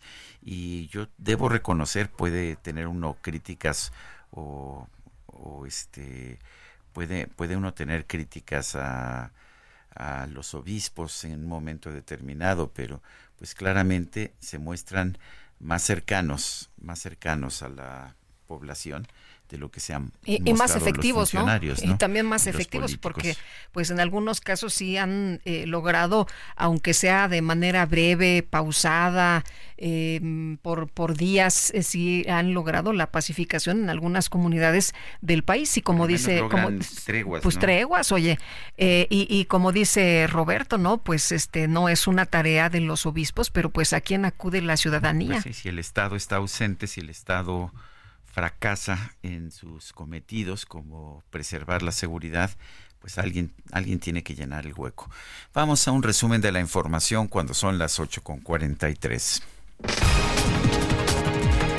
El presidente López Obrador denunció esta mañana que algunos comunicadores realizan un periodismo faccioso y se sienten miembros de una casta divina y privilegiada. A ustedes, este, con todo respeto, eh, les da mucho por ver la paja en el ojo ajeno y no la viga en el propio. Ustedes se sienten bordados a mano como una casta divina, privilegiada. Ustedes pueden calumniar impunemente, como lo han hecho con nosotros, como se hizo ayer, como lo dimos a conocer ayer. Y no los puede uno tocar, ni con el pétalo de una rosa. el teléfono, el teléfono que dio a conocer es el teléfono personal. ¿Y qué pasa cuando esta periodista me está calumniando.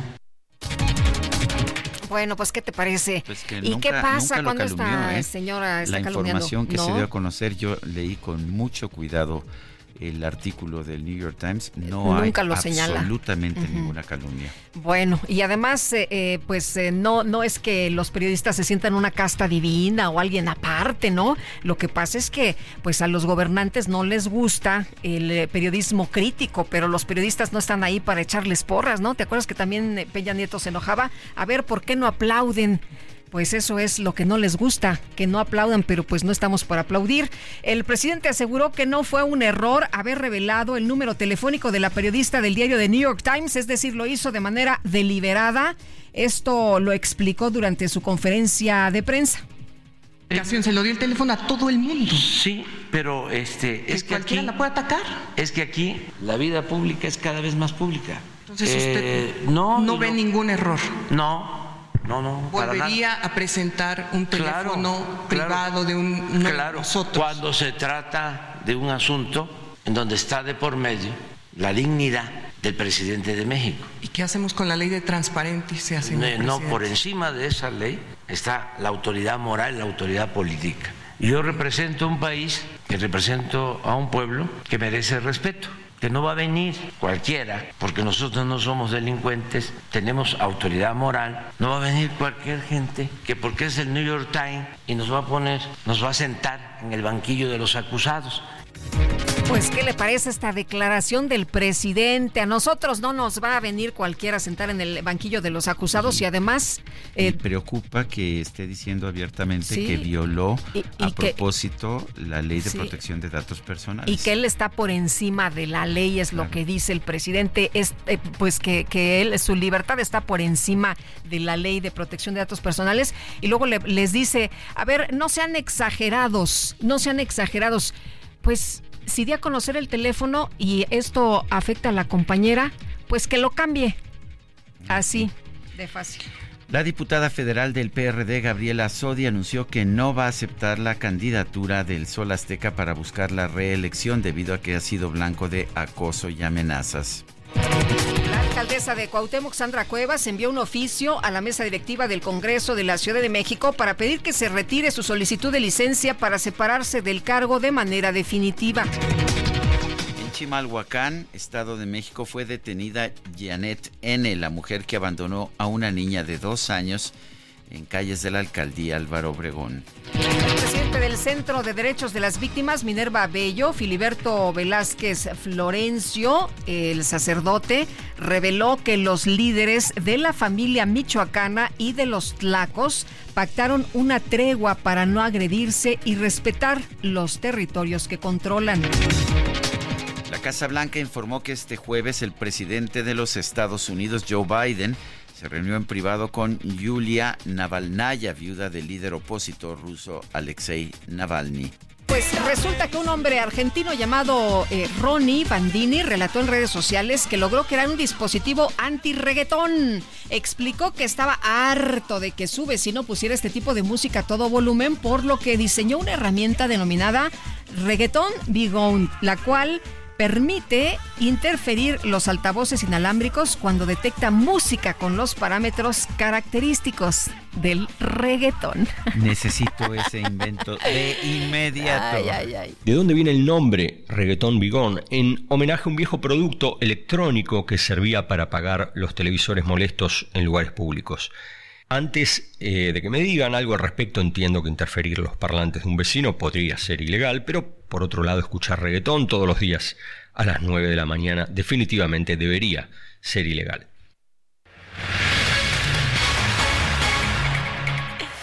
Bueno, está Trixia Valle con nosotros esta mañana. Nos está presentando su nuevo libro, Papás de Algodón, Hijos de Cristal, donde pues nos ofrece diferentes herramientas, como siempre, como en cada uno de sus 18 libros que ha eh, publicado pues para que se pueda eh, dar una crianza mejor. Eh, Trixia, ¿cómo estás? Muy buenos días, Hola, bienvenida. Trixia.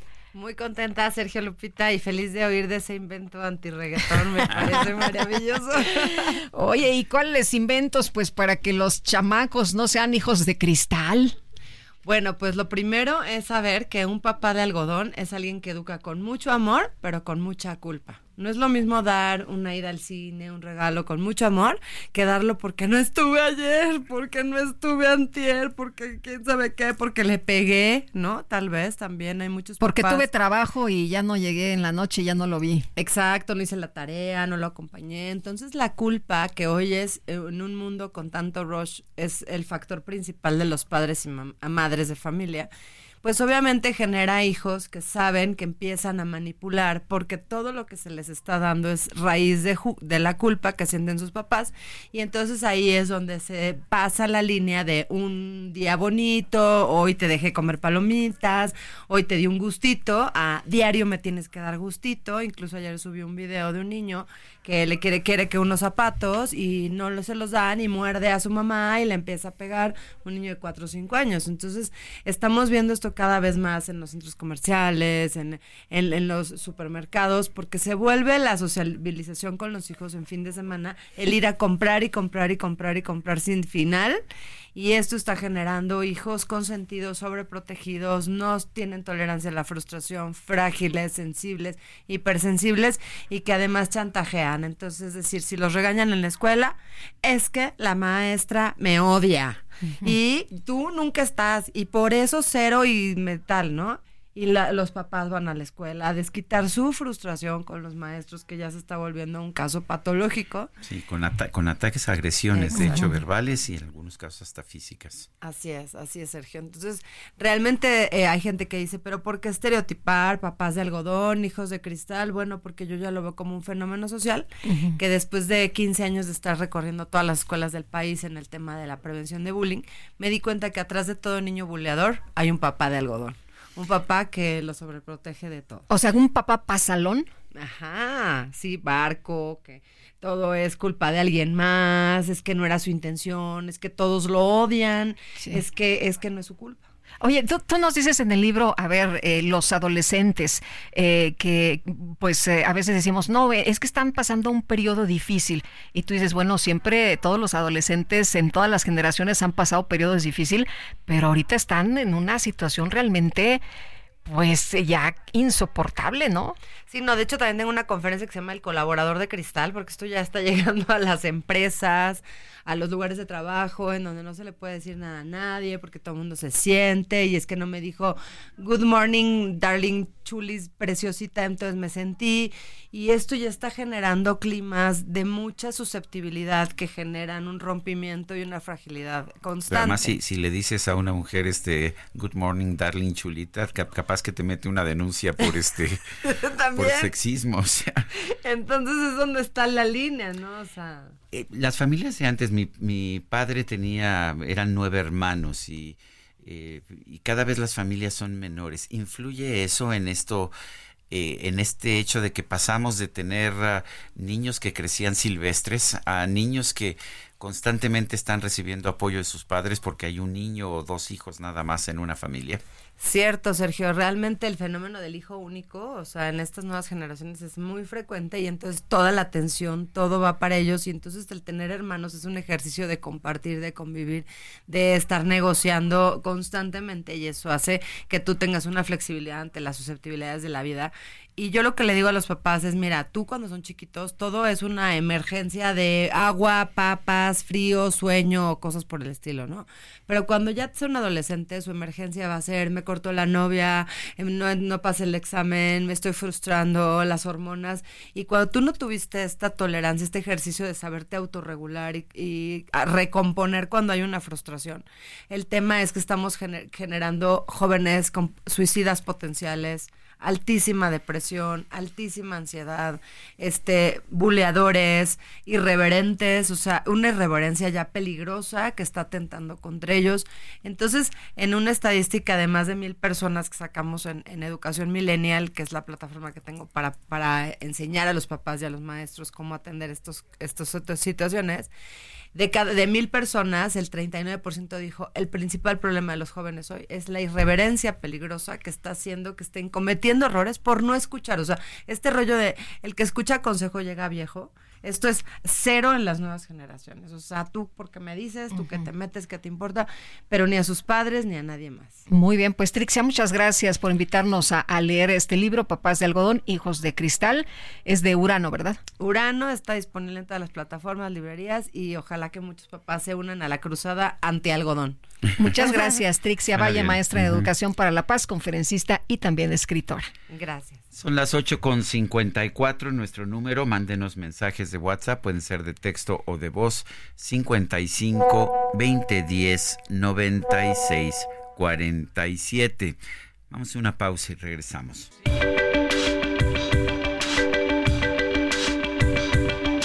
Sergio Sarmiento y Lupita Juárez quieren conocer tu opinión, tus comentarios o simplemente envía un saludo para ser más cálida esta mañana. Envía tus mensajes al WhatsApp 55 20 10 96 47.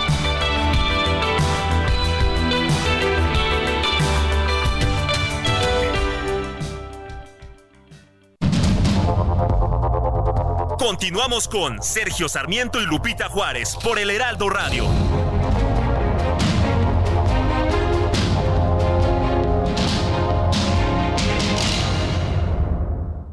Porque te presta hasta cuatro meses de tu sueldo. Porque lo obtienes en máximo 24 horas. Porque lo utilizas para lo que quieras. Porque lo tramitas fácil y sin intermediarios. Porque tiene las tasas más bajas del mercado. Porque es tu derecho. Fonacot es el crédito. Fonacot, 50 años cumpliendo. Gobierno de México. Cada 23 de febrero se celebra el Día del Compromiso Internacional del Control del Mercurio, efeméride impulsada para crear conciencia sobre las consecuencias negativas del comercio del mercurio en todo el mundo, así como dar a conocer el tratado aprobado por 140 países para hacer frente a esta problemática, el Convenio de Minamata. El origen de esta efeméride está en el desastre de Minamata, en Japón, donde la población quedó sometida a una gran contaminación por mercurio durante años, desarrollando graves enfermedades y deformaciones. El fotógrafo estadounidense Eugene Smith documentó el desastre con imágenes impactantes que dieron la vuelta al mundo en la década de los 70. El reportaje se publicó en la revista Life y a pesar de la resistencia inicial, los tribunales reconocieron la enfermedad y prometieron compensaciones para las víctimas.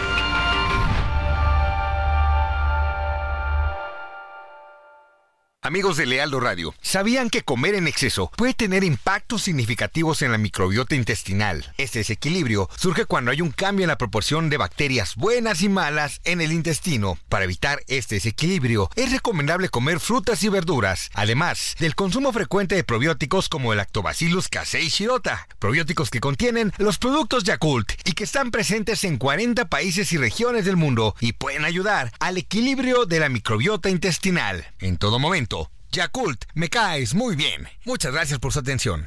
Vamos, vamos con otros mensajes de nuestro público. Dice, es que son unos ordinarios aquí en este programa. Pero ¿qué tal nuestra productora dijo? No, somos extraordinarios. Ah, muy bien, ¿Eh? siempre, ¿Qué tal? siempre- ahora sí que cuando cuando alguien responde con inteligencia e ingenio, no puede Muy uno bien, decir Carlita, nada. muy bien. Bueno, dice Carlos Cotero de Tlalnepantla. Buen día, Lupita, Sergio y equipo del Heraldo Radio. Encontré menos tráfico cuando hago una hora y media.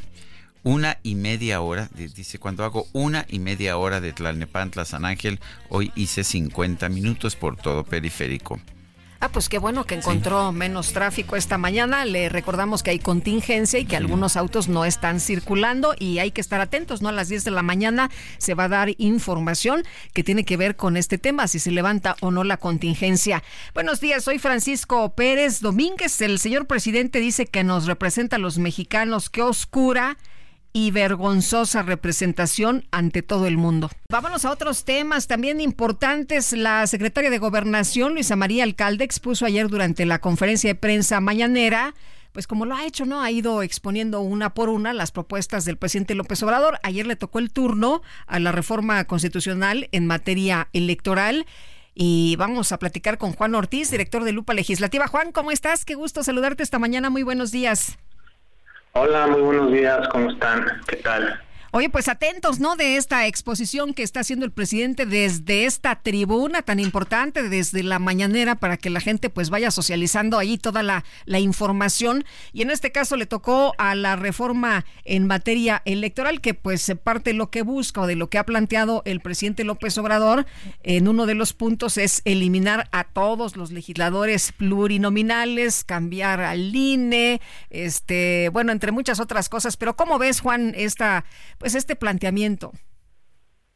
Mira, la verdad es que ese tema de la reforma electoral estamos ante pues un refrito, ¿no? Ya lo había intentado con, digamos, el plan A hace, creo que pasó un año, más de un año, porque el tema central con el que justifica todo eso es obviamente la austeridad, ¿no? Que es muy caro todo el sistema político electoral. Y el tema de las plurinominales, la verdad es que lamentablemente empezaron, empezaron como una herramienta para darle voz a las minorías hace muchísimos años, o sea, hablamos de casi 50 años, para darle voz a aquellos que no pertenecían en su momento al partido hegemónico, pero obviamente se han, se han estado usando pues darle este cabida a personas que son pues ligados a, la- a las cúpulas no partidistas, pero esos eran los plurinominales, la necesidad de darle voz a esas minorías porque, porque el partido que tenía la mayoría de los votos pues, se quedaba con esas posiciones, pero también había que darle voz a, esa, a esas partes de la sociedad que no representaban este mucho mucho porcentaje en términos de votos, pero era, era importante escucharlas en el, en el Congreso y con eso pero con eso es lo que se trata de, de- de hacer el presidente que realmente ahí Lupita pues entre que sí entre que no se están eliminando plurinominales porque si bien por ejemplo la Cámara de Diputados propone quitarle 200 diputados la verdad es que los 300 que quieran está proponiendo que se elija por un sistema de, de listas que es como un sistema híbrido entre lo que ocurre de mayoría relativa y de, y de plurinominales. Es decir, por ejemplo, un, un, estado tiene, eh, corresponde 30 diputados. En lugar de que esos 30 diputados se dividan entre distritos electorales, lo que sucede es que esos 30 diputados entran en un sistema de lista para que a través de los votos obtenidos en esa elección, de esos 30, por ejemplo, tienen los votos para que nada más pasen 10. Entonces, como un sistema plurinominal híbrido, porque sí van a hacer campaña, pero tú no vas a elegir al que es en el número 11 o en el número 15, sino que tú vas a votar por un partido y conforme al número de votos van a estar pasando este los los los diputados en este caso. Entonces es un sistema híbrido que sí está muy muy, este, interesante, pero creo que realmente la intención detrás de todo esto pues es quitarle este poder a las a las minorías y en un futuro, o sea, es lo que a me preocupa porque Morena se está viendo como un partido hegemónico, pero no está pensando qué va a hacer cuando vuelva a hacer oposición, Lupita. Bueno, ellos piensan que ya no van a llegar a la oposición. El presidente ha dicho muchas veces que un triunfo de la oposición sería moralmente inaceptable y parece que está arreglando las reglas para asegurar que, que no ocurra nuevamente un triunfo de la oposición.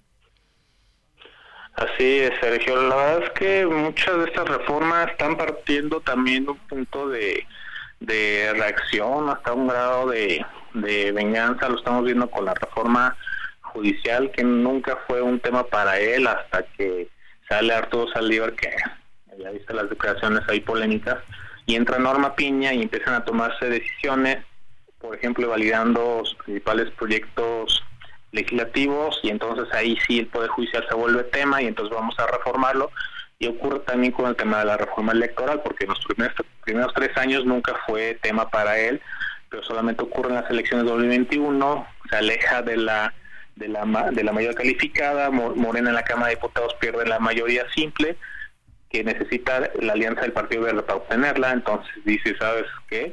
Vamos a reformar el sistema político electoral. Entonces está gobernando y legislando reactivamente, Sergio, y eso es muy peligroso porque no estás viendo pues, a futuro y como bien decimos, pues están, ¿qué va a pasar cuando ellos, ellos sean oposición? Bueno, es que le están apostando a eso, ¿no? Que si no había plan B, a A, plan B y si no el plan C, eh, entonces, pues ellos lo que están considerando y lo que le eh, están pidiendo, pues es que se apoye eh, precisamente esta propuesta, Juan.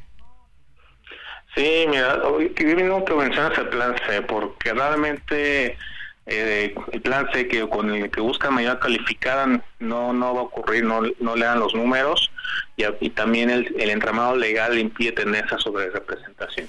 Pero, pero para él el plan C sí lo puede lograr si logra una mayoría de más de dos terceras partes en, en el Congreso y me da la impresión de que está utilizando a Luisa María Alcalde para hacer campaña todos los días desde la mañanera.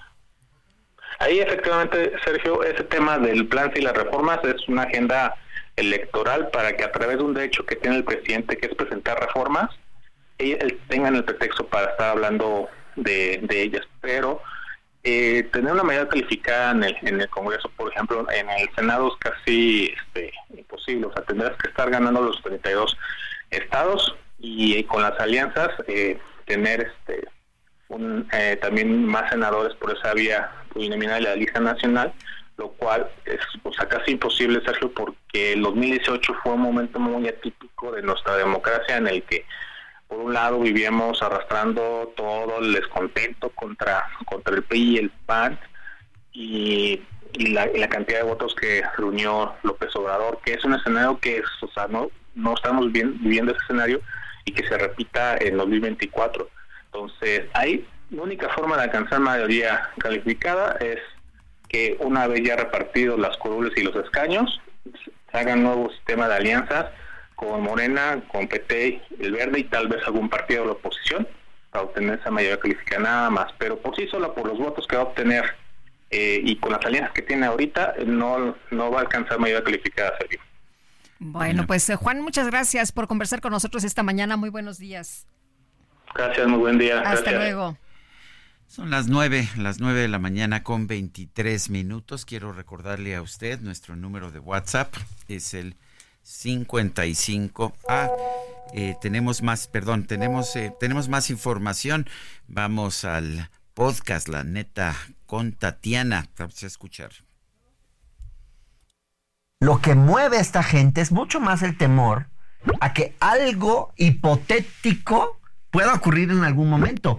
Y yo cuando les decía, oiga, ¿usted cree que el voto no es libre? No, el voto sí es libre. Bueno, ¿y entonces por qué ustedes dicen que el voto no es libre? No, nosotros no decimos eso. Claro que sí, ustedes lo dicen, aquí está, y les enseñaba el despliegue y les decía, aquí está, el voto no es libre, el voto no es libre, el voto no es libre. Me está sacando de contexto. Me quiere sacar de contexto. no, o sea, aquí está lo que ustedes están diciendo. Una vez más, recalco que qué padre que la gente va y expresa con libertad lo que piensa, lo que quiere y marcha. Lo que me parece equivocado, y aquí a ver qué piensas tú, Sid, es la parte o la falacia con la que participó quién fue el orador único. El orador único fue ni más ni menos que Lorenzo Córdoba, quien fue presidente del INE. Bueno, pues este es un fragmento del podcast de Tatiana Cloutier de la campaña de Claudia Sheinbaum. Son las 9.24, vamos a una pausa y regresamos.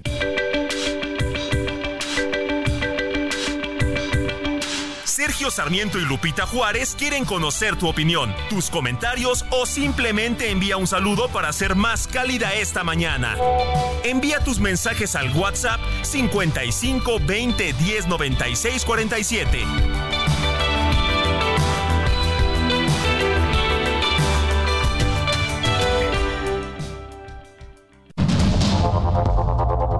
Continuamos con Sergio Sarmiento y Lupita Juárez por el Heraldo Radio.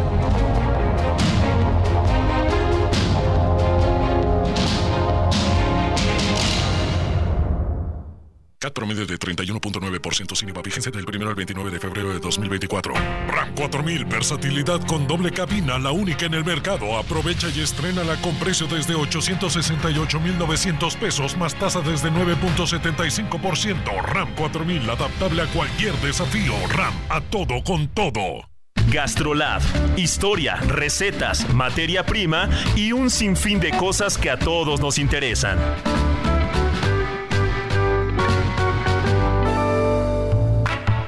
Hola amigos del Heraldo Radio, soy el chef Israel Arechiga de Gastrolab y quiero invitarlos a que en punto a la una de la tarde este fin de semana escuchen Gastrolab Radio porque sí, va a ser un programa espectacular. Tendremos un gran cocinero gallego que estará hablando de producto, materia prima, recetas tradicionales. También tocaremos el tema del vino, de los destilados, el orujo blanco, el orujo de hierbas y por supuesto estamos de manteles largos porque llegó Gastrolab Quintana Roo. Así que estaremos platicando también de un proyecto enfocado en el cacao que ha ganado muchísimo a nivel internacional y que está poniendo a Quintana Roo no únicamente como destino turístico, sino gastronómico, con gran producto en el mapa. Así que ya saben, en punto a la una de la tarde, Gastrolab Radio y por supuesto, como todos los viernes en edición impresa del Heraldo de México, Gastrolab tiene lo mejor de la gastronomía en sus páginas. Descubre el soporte ideal para un sueño saludable toda la noche. Te mereces un vámonos, vámonos a la información. Vamos a ponernos serios, mi querido Sergio. Y seguimos con la información importante esta mañana. Fíjense ustedes que el INAI informó que abrió ya una investigación de oficio por la exposición de datos personales de la periodista del diario The New York Times, Natalie Kitroff, durante la conferencia de prensa del presidente López Obrador en la línea telefónica Josefina Román, que es comisionada del INAI y a quien saludamos con mucho gusto, como siempre, comisionada. ¿Qué tal? Muy buenos días.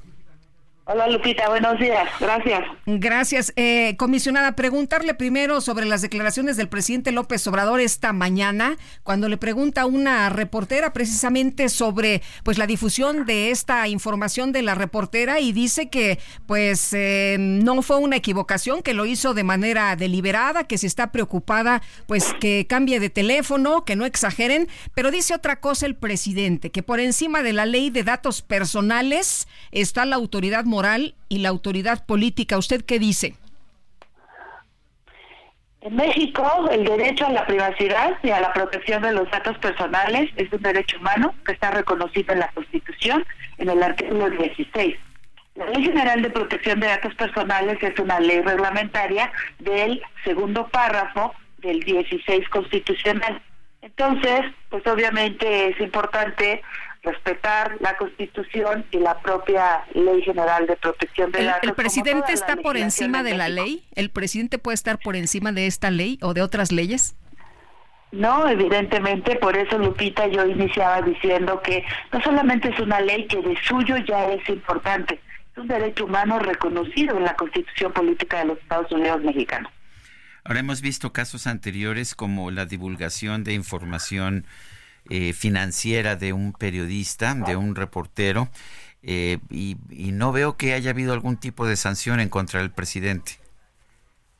Sergio, buenos días. Buenos días, Josefina. Sí, buenos días.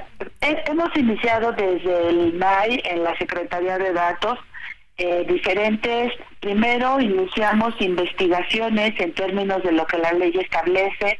Hemos iniciado verificaciones y finalmente eh, damos vista al órgano de control interno para la responsabilidad que corresponda. En el caso de un solo periodista, sí dimos curso a la investigación completamente y en la última difusión que hubo también de eh, varios periodistas hemos recibido algunas denuncias y también hemos iniciado investigaciones. Desde el INAI, cuando hay un indebido tratamiento de datos personales, el procedimiento que la ley establece es justamente la investigación, la verificación y por último la identificación de la responsabilidad de la autoridad que es competente vigente hoy en la Ley General de Responsabilidades Administrativas. Y ese es el procedimiento que hemos venido realizando, Sergio. Eh, comisionada, ¿cuál es la sanción para alguien que de manera deliberada viola la ley, que de manera deliberada y consciente expone datos personales de alguien, independientemente si es periodista o no? Eh, la Ley General de Responsabilidades, este, perdón, primero, la Ley General de Datos Personales identifica cuáles son las sanciones, el, la infracción más bien, y las sanciones están establecidas. Eh, las sanciones van desde una amonestación, que puede ser pública o privada, eh, pasando por este, sanciones económicas, por eh, separación del cargo. Y la más grave, la sanción más alta, pues es una inhabilitación de hasta 20 años. Pero este procedimiento de responsabilidad no lo lleva a cabo el INAI. Nosotros armamos el expediente, eh, reunimos todas las pruebas que sean necesarias, que sean suficientes, y una vez que estamos ciertos con los documentos que acrediten en un momento dado la probable responsabilidad, lo hacemos llegar a quien es competente en la aplicación de la ley de responsabilidad. ¿Quién sería en este caso y si sabemos que el presidente violó información confidencial de un reportero, no en esta ocasión, sino ya hace pues hace un buen rato, hace yo creo que un par de años. Eh, ¿Por qué no hemos, no hemos visto ninguna sanción o se ha aplicado alguna sanción? Sanción hasta donde tengo entendido, no, Sergio. Nosotros sí hemos iniciado en todos los casos eh, verificación e investigación y hemos hecho eh, las hemos reunido las pruebas necesarias para determinar si efectivamente hay responsabilidad y se ha enviado a los órganos de control interno. Cuando ha sido eh, eh, eh, probable responsabilidad de la Dirección de Comunicación, así lo hemos enviado al órgano de control interno, no solamente con Presidencia de la República, sino con cualquier sujeto obligado del ámbito federal en este caso. Eh, eh, comisionada, eh, ¿cuándo vamos a, tener la información de esta investigación? Ustedes no van a esperar eh, a que este, en este caso eh, la, periodista del New York Times presente denuncia. Ustedes ya empezaron la investigación, es investigación de oficio.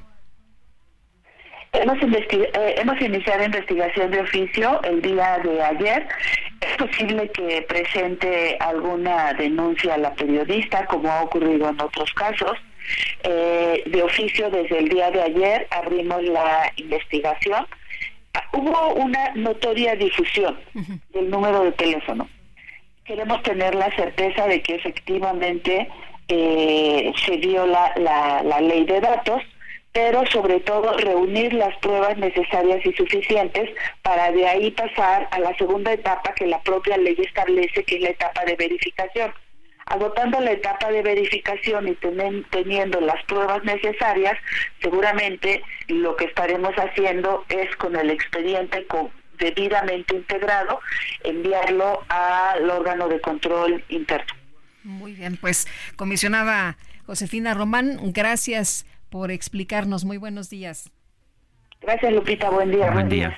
Gracias. Hasta luego. Me da la impresión de que pues el INAI puede hacer su trabajo y someter la documentación al, a los órganos de control, pero pues se ve que los órganos de control no hacen nada, le tienen miedo al presidente, no, y más cuando te dice, a ver, tú te metes conmigo, a mí nadie me va a sentar en el banquillo de los acusados, ¿eh?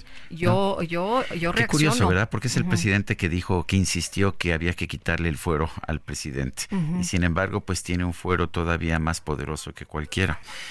Bueno, la Secretaría de Gestión Integral de Riesgos y Protección Civil de la Ciudad de México informó que a partir de ayer y hasta el sábado 2 de marzo habrá unos días calurosos con temperaturas máximas de entre 28 y 30 grados. Guillermo Ayala Álvarez es director de Alerta Temprana de la Secretaría de Gestión Integral de Riesgos y Protección Civil de la Ciudad de México. Señor director, gracias por tomar nuestra llamada. ¿Es, ah, ¿Es una ola de calor lo que vamos a estar viviendo aquí en la Ciudad de México? No, estimado Sergio, muy buenos días, Lupita. Hola, ¿qué tal? Buenos este, días. Muy buenos días. No, no es así, no es una ola de calor. Tenemos este, un sistema de alta presión, esto es una gran burbuja que envuelve el centro de la República y evidentemente la Ciudad de México está debajo de esta burbuja. Entonces, esta burbuja impide que tengamos corrientes de vientos y que nos pueda estar refrescando. Entonces, no reúne las características para hacer una ola de calor como tal. ¿Por eh, qué? Porque al amanecer y al anochecer todavía estamos sintiendo afortunadamente sí, fresquito, fresquito. De hecho, hasta frío, ¿eh? Incluso hasta frío en, la, en, la, en, la, mañanita. Ustedes que empiezan muy temprano, pues desde luego que, que lo perciben. Entonces sí, este, sí tenemos esta, este, no oleada de calor, pero sí tenemos estas condiciones que no nos permiten tener viento fresco durante el día y por eso el termómetro tiende a subir muy rápido. al, prevalecer este sistema de alta presión, esta burbuja, también no permite que las nubes se posicionen sobre la Ciudad de México. Entonces la radiación ultravioleta también se torna mucho más elevada. ¿Esto contribuye para que haya contaminación? Sí, como la de hoy, ¿no? Como de, empezamos ayer a tener un índice de ozono más elevado y conforme iban transcurriendo las horas de radiación, evidentemente el ozono iba para arriba y terminamos en fase 1 de contingencia ambiental. Entonces sí contribuye, ¿por qué? Porque la ciudad también se eh, comporta como una isla de calor. Esto es, tenemos demasiado asfalto, demasiado concreto, demasiados eh, este, edificios, muchas edificaciones, pocas áreas verdes y vamos este, haciendo que la ciudad vaya ganando mayor temperatura y no la termine de este, despegar durante la noche, ¿no? ¿Qué, tipo, a eso se debe. ¿Qué tipo de cambios esperaríamos alrededor del sábado 2 de marzo? ¿Qué nos hace prever que pueda haber un cambio climático? ¿Qué nos hace prever? Que todavía estamos en temporada invernal. Todavía vamos a continuar con días frescos, con noches frescas, este, incluso frías. No descartamos seguir emitiendo después del 2 de marzo alertas por temperaturas bajas, alertas amarillas sobre todo. Entonces, eso nos hace ver que los modelos de pronóstico que hemos estado revisando es que vayamos a volver a tener ya el final de la temporada invernal como la veníamos trayendo hace una semana aproximadamente. Esos serían los, los niveles de, y los promedios de temperatura. Pues don Guillermo Ayala Álvarez, director de Alerta Temprana de la Secretaría de Gestión Integral de Riesgos y Protección Civil de la Ciudad de México, gracias por hablar con nosotros. Al contrario, siempre es un privilegio Lupita, Sergio. Gracias, hasta luego. Abrazo. Gracias, Guillermo, igualmente, muy buenos días. Bueno, y el representante de Morena ante el INE, Sergio Gutiérrez Luna, denunció la estrategia digital financiada desde el extranjero para poner en tendencia propaganda negativa en redes sociales donde asocian al narcotráfico al presidente de la República y a Morena. Y Sergio Gutiérrez Luna, representante de Morena ante el INE, ¿cómo estás? Muy buenos días. Hola, ¿qué tal? Buenos días, un gusto saludarlos. Hola, tocayo. Igualmente a, su, a, ustedes y a su auditorio. A, ver, Sergio, cuéntanos, cuéntanos, ya se presentó esta eh, denuncia, ¿cuándo, ¿cuándo se hizo y qué es lo que plantean? Bueno, presentamos ayer una denuncia en el tema de fiscalización para que el INE haga una indagatoria profunda, seria, incluso eh, acudiendo a agencias internacionales, porque hemos detectado que hay una campaña que está vinculada a la al equipo de Xochitl Galvez y a la campaña de Xochitl Galvez y que tiene que ver con tratar de impulsar tendencias en contra de Morena, en contra del presidente López Obrador y a favor de Xochitl. ¿A qué me refiero? A esto que han venido haciendo de pretender empatar eh, al presidente López Obrador con un tema de narcotráfico, algo que es totalmente ficticio, que está inflado con dinero. Hemos detectado que están gastando aproximadamente un millón de dólares a la semana solo en estas granjas de bots y que tiene un comportamiento muy particular que nos permite llegar a esta conclusión. Lanzan hashtags que tienen algún error, error de escritura, y casualmente este hashtag se reproduce en 100 mil, 200 mil, 500 mil cuentas. Son errores recurrentes que además nos hacen eh, pensar que quien los escribe no lo está haciendo desde México, porque son errores, digamos, como muy básicos. Entonces, lo que nosotros pedimos, ayer estuvimos el diputado Fernández Noroña y, yo y, su servidor en el INE para hacer esta presentación de la queja y pedir al INE que investigue. Eh, eh, exactamente, ¿han podido identificar de dónde vienen estas tendencias? Dice que del extranjero, don Sergio. No, es, es, una presunción lo del extranjero. Ah, o sea, no, es, no es una prueba, ¿no? Sí, son, son presunciones y son indicios basados en parámetros y comportamientos atípicos en la red. Como te digo, un hashtag, por ejemplo, eh, la escritura incorrecta, el nombre de Xochitl, eh, le ponen la en lugar de TL, LT. Y esto se reproduce en 500 mil cuentas. Luego escriben eh, presidente en lugar de presidente para referirse al presidente Andrés Manuel López Obrador y se, esto se repite en 300 mil cuentas. Y son errores recurrentes. Que o sea, ¿ustedes consideran que, no son de, de, personas reales, que son...? Pues es imposible que 300 mil personas o 500 mil personas tengan el mismo error al escribir un hashtag, evidentemente.